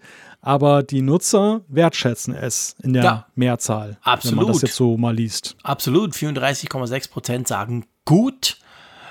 Dann sagen aber auch ein Fünftel, ziemlich genau 20,3 Prozent, keine Ahnung, weiß ich nicht. Also, denen ist dann so egal. Was haben wir denn noch? Befriedigend 18 Prozent. Ja, und sehr gut 10. Und sehr gut 10, genau. Also ich meine, 44 sagen wenn, gut oder sehr gut schon mal, genau. Ja, also wenn du das mal, wenn, wenn du jetzt mal das Negative, mangelhaft, ausreichend und ungenügend zusammenzählst, dann hast du ja da 17 einen Wert von 17 Prozent. Ja, das genau. ist sehr wenig. Das ist sehr wenig. Ist sehr ja. wenig. Ja. ja. Also überwiegend sind die Menschen zumindest durchschnittlich bis sogar sehr zufrieden. Das ist ja so ein bisschen auch unser, das war ja auch unsere Aussage in, in diesem Epic, äh, in diesem epischen Epic-Streit, den wir da besprochen haben, am Anfang von diesem Apfelfunk, ähm, da, dass ich eben auch schon der Meinung bin, dass dieses, dieses, dieses strikte, diese Kontrolle von Apple, dass die eben dem Nutzer am Schluss zugutekommt. Weil der Nutzer sich nicht drum kümmern muss, er muss sich nicht irgendwie informieren selber, er kann sich eigentlich darauf verlassen, es gibt da gewisse Regeln und die gelten. Und das spiegelt sich ja in dieser Umfrage hier durchaus ein bisschen wieder, oder? Ja, in Amerika wird immer, und der, ich finde das ganz sympathisch, dieser Vergleich gezogen, ähm, die, die Smartphone-Systeme und insbesondere Apples Smartphone-System ist wie eine Spielkonsole.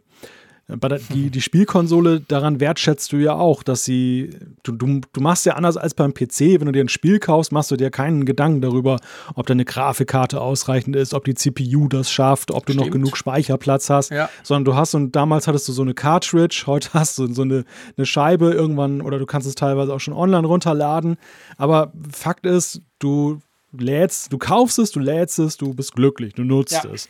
Und du machst dir keinen Gedanken darüber, wie es läuft, ob es läuft und, und so weiter. Und das ist genau der Punkt, der ja auch beim App Store so angenehm ist. Du weißt, Apps, die du kriegst, die laufen.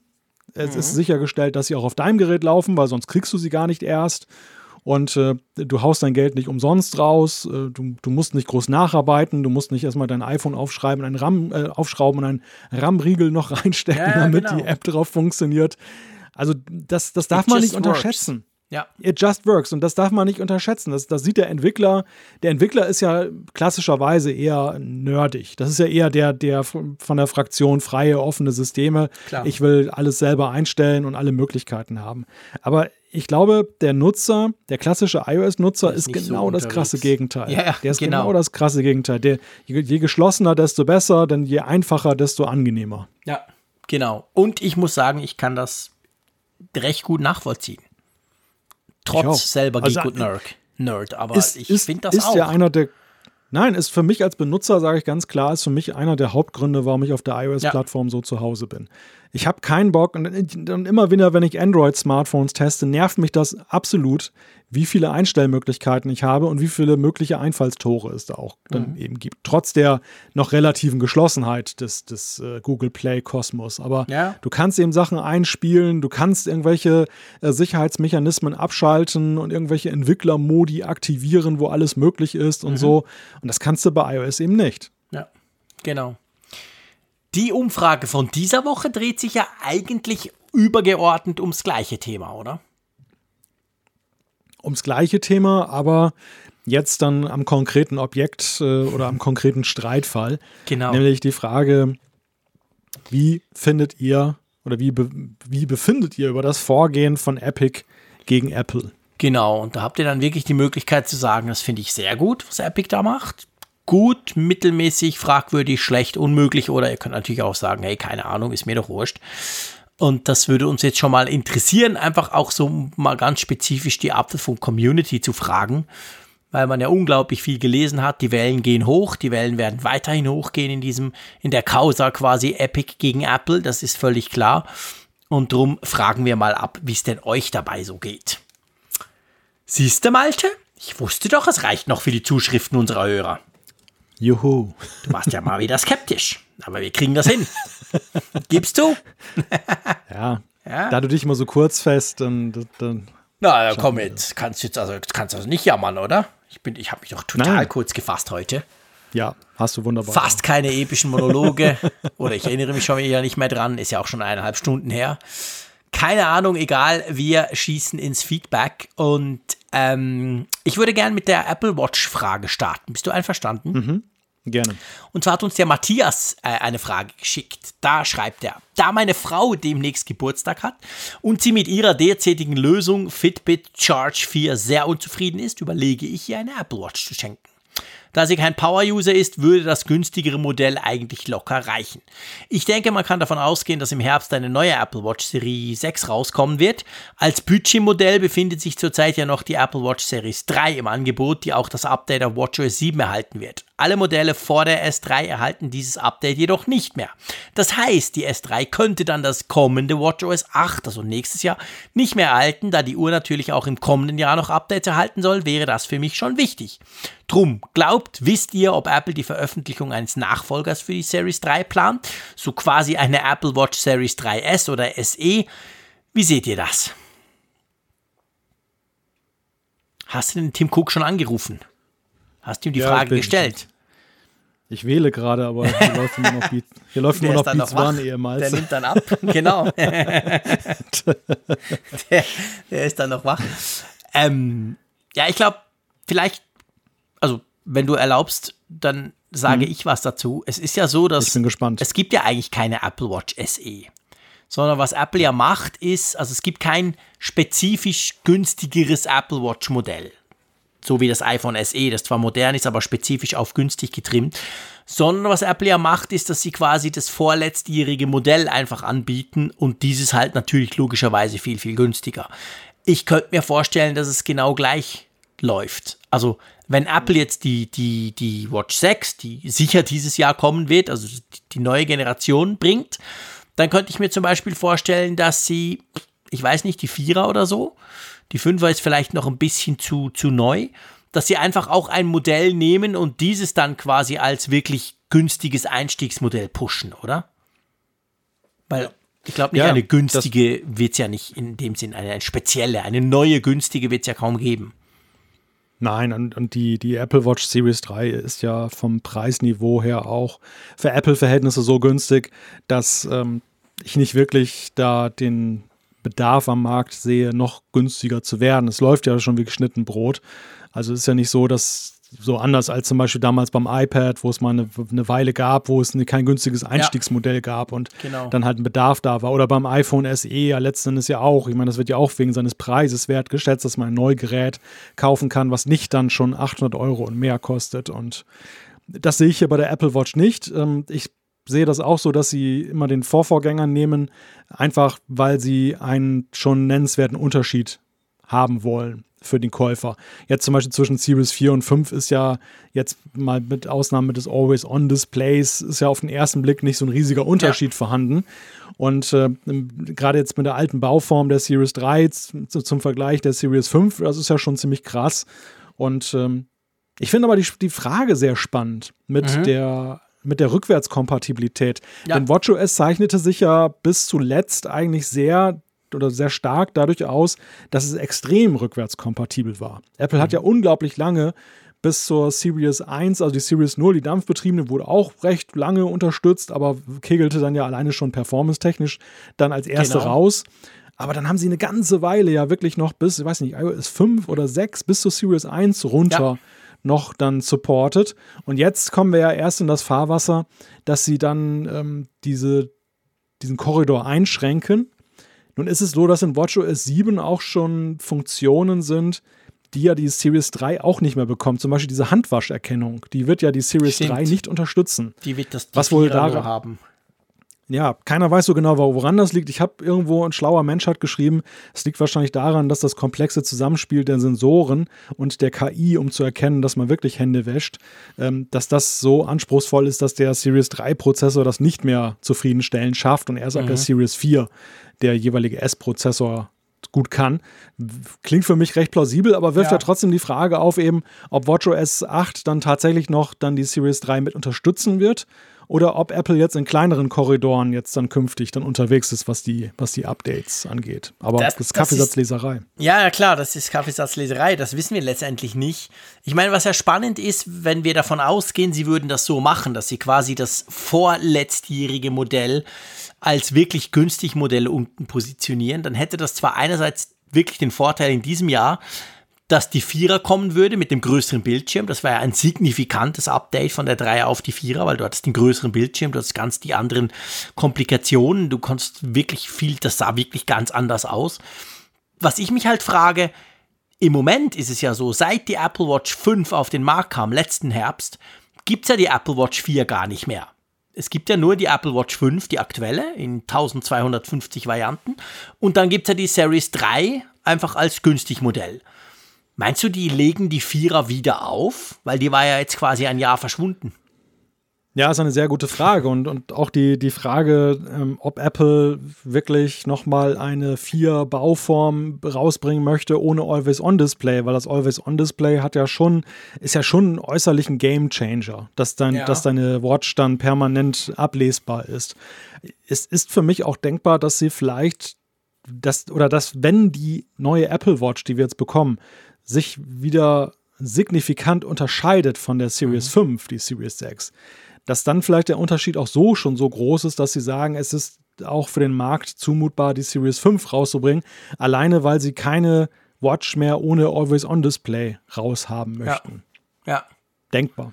Könnte ich mir auch ja, vorstellen. Ja, das wäre natürlich ein cooler Schritt, wenn man quasi die Fünfer günstiger erwerben könnte, so dass die als Einstiegsmodell, ich wage es kaum zu sagen, das, das Wort passt nicht zu Fünfer, aber gehen wir mal davon aus, die Sechser wird supi-dupi mega dann wäre das natürlich ein geniales Modell. Aber nochmal zurück zur, zur Betriebssystemfrage. Ich glaube schon, dass die Series, also ich habe ein, eigentlich ein ganz gutes Gefühl, dass die Series 3 auf WatchOS 8 noch bekommen wird weil Apple schon bei den Verkaufsjahren darauf achtet, dass ein, gewisse, ein gewisser Support dann gewährleistet ist. Das ja. haben sie eigentlich bei allen Geräten bislang so, ge so gemacht. Stimmt. Und man muss sehen, die Series 3 wird jetzt im Jahre 2020, im August, immer noch neu verkauft. Und wenn sie nächstes Jahr im September dann kein Update schon mehr ja, rausbringen dafür. Nee. Also die Käufer, die jetzt dann eben erworben die werden haben, total verarscht die werden ganz schön Popo gekniffen. Ja. Und äh, das glaube ich nicht, dass Apple das ja, denen das zumutet. Es wird eher so sein, dass halt WatchOS 8 rauskommt und du kannst vielleicht die ein oder andere Funktion nicht nutzen, weil sie ja, das kennen wir von den iPhones auch. Genau. Ja. Dass halt irgendwas nicht funktioniert oder eben eine Funktion dann fehlt, aber im Grundsatz kriegst du das, das entsprechende Update dann noch.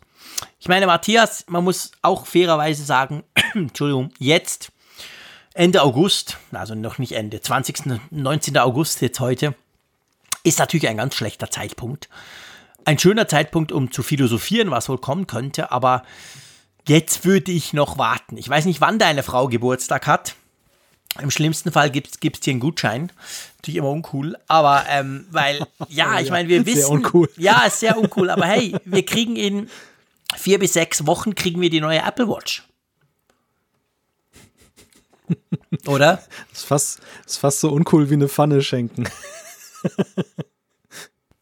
Eine Pfanne schenken, ja, das ist auch sehr uncool, da gebe ich dir recht. Nee, aber jetzt mal, ich meine, Entschuldigung, ja. ich bin gerade am Rumhusten. Nein, das, das Argument ist richtig. Das Argument ist natürlich richtig. Also, die, wir sind jetzt sind wir wirklich haarscharf an dem Zeitpunkt, genau. wo was Neues kommen könnte. Es ist nicht nur so, einige fangen ja schon an, unruhig zu werden, wenn, wenn jetzt im April, Mai man sich langsam so genau. der zweiten Jahreshälfte nähert. Und jetzt sind wir irgendwie ein paar Wochen davor, wo potenziell was Neues kommen könnte.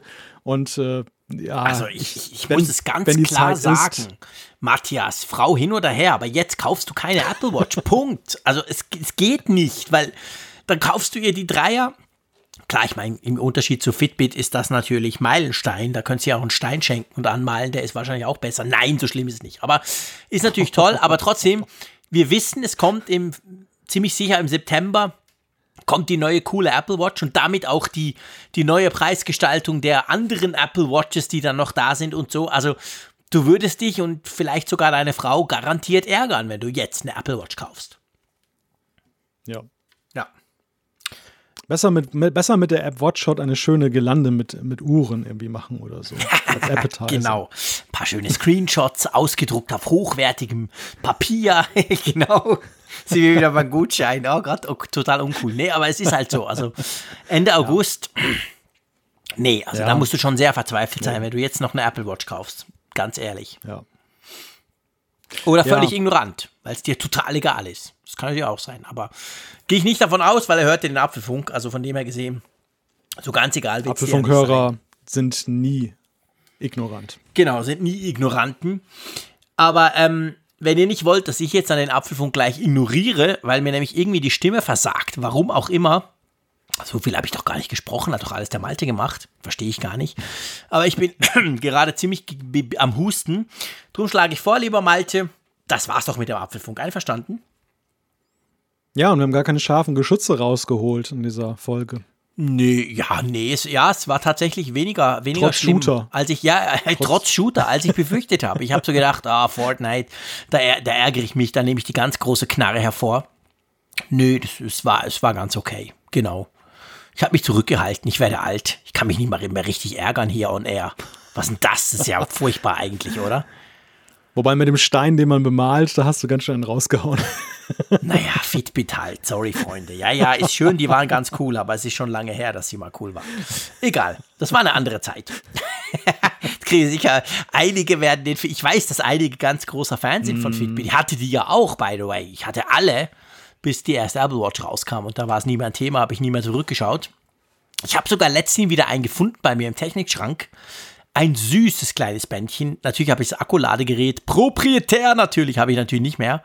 Von dem her ist es Elektroschrott erster Güte. Aber ja, okay, egal, wir wollen jetzt nicht noch einen Rant hier anfangen. War doch gerade so schön, oder Malte? Wir wollten doch, genau. wir wollten doch ganz Lass, friedlich zu Ende gehen hier. Lass uns auf dieser harmonischen Welle so aus der Sendung gleiten, genau. Genau. Also, vielen herzlichen Dank dir, lieber Malte, für das äh, schöne Gespräch. Ja. Und natürlich euch da draußen sowieso. Habt ihr zugehört? Das finde ich super. Nächste Woche sind wir wieder da. Wie gesagt, in zehn Tagen am 28. August gibt es Apfelfunk am Hörer. Freue ich mich auch schon drauf. Und drum sage ich wie immer Tschüss aus Bern. Tschüss von der Nordsee.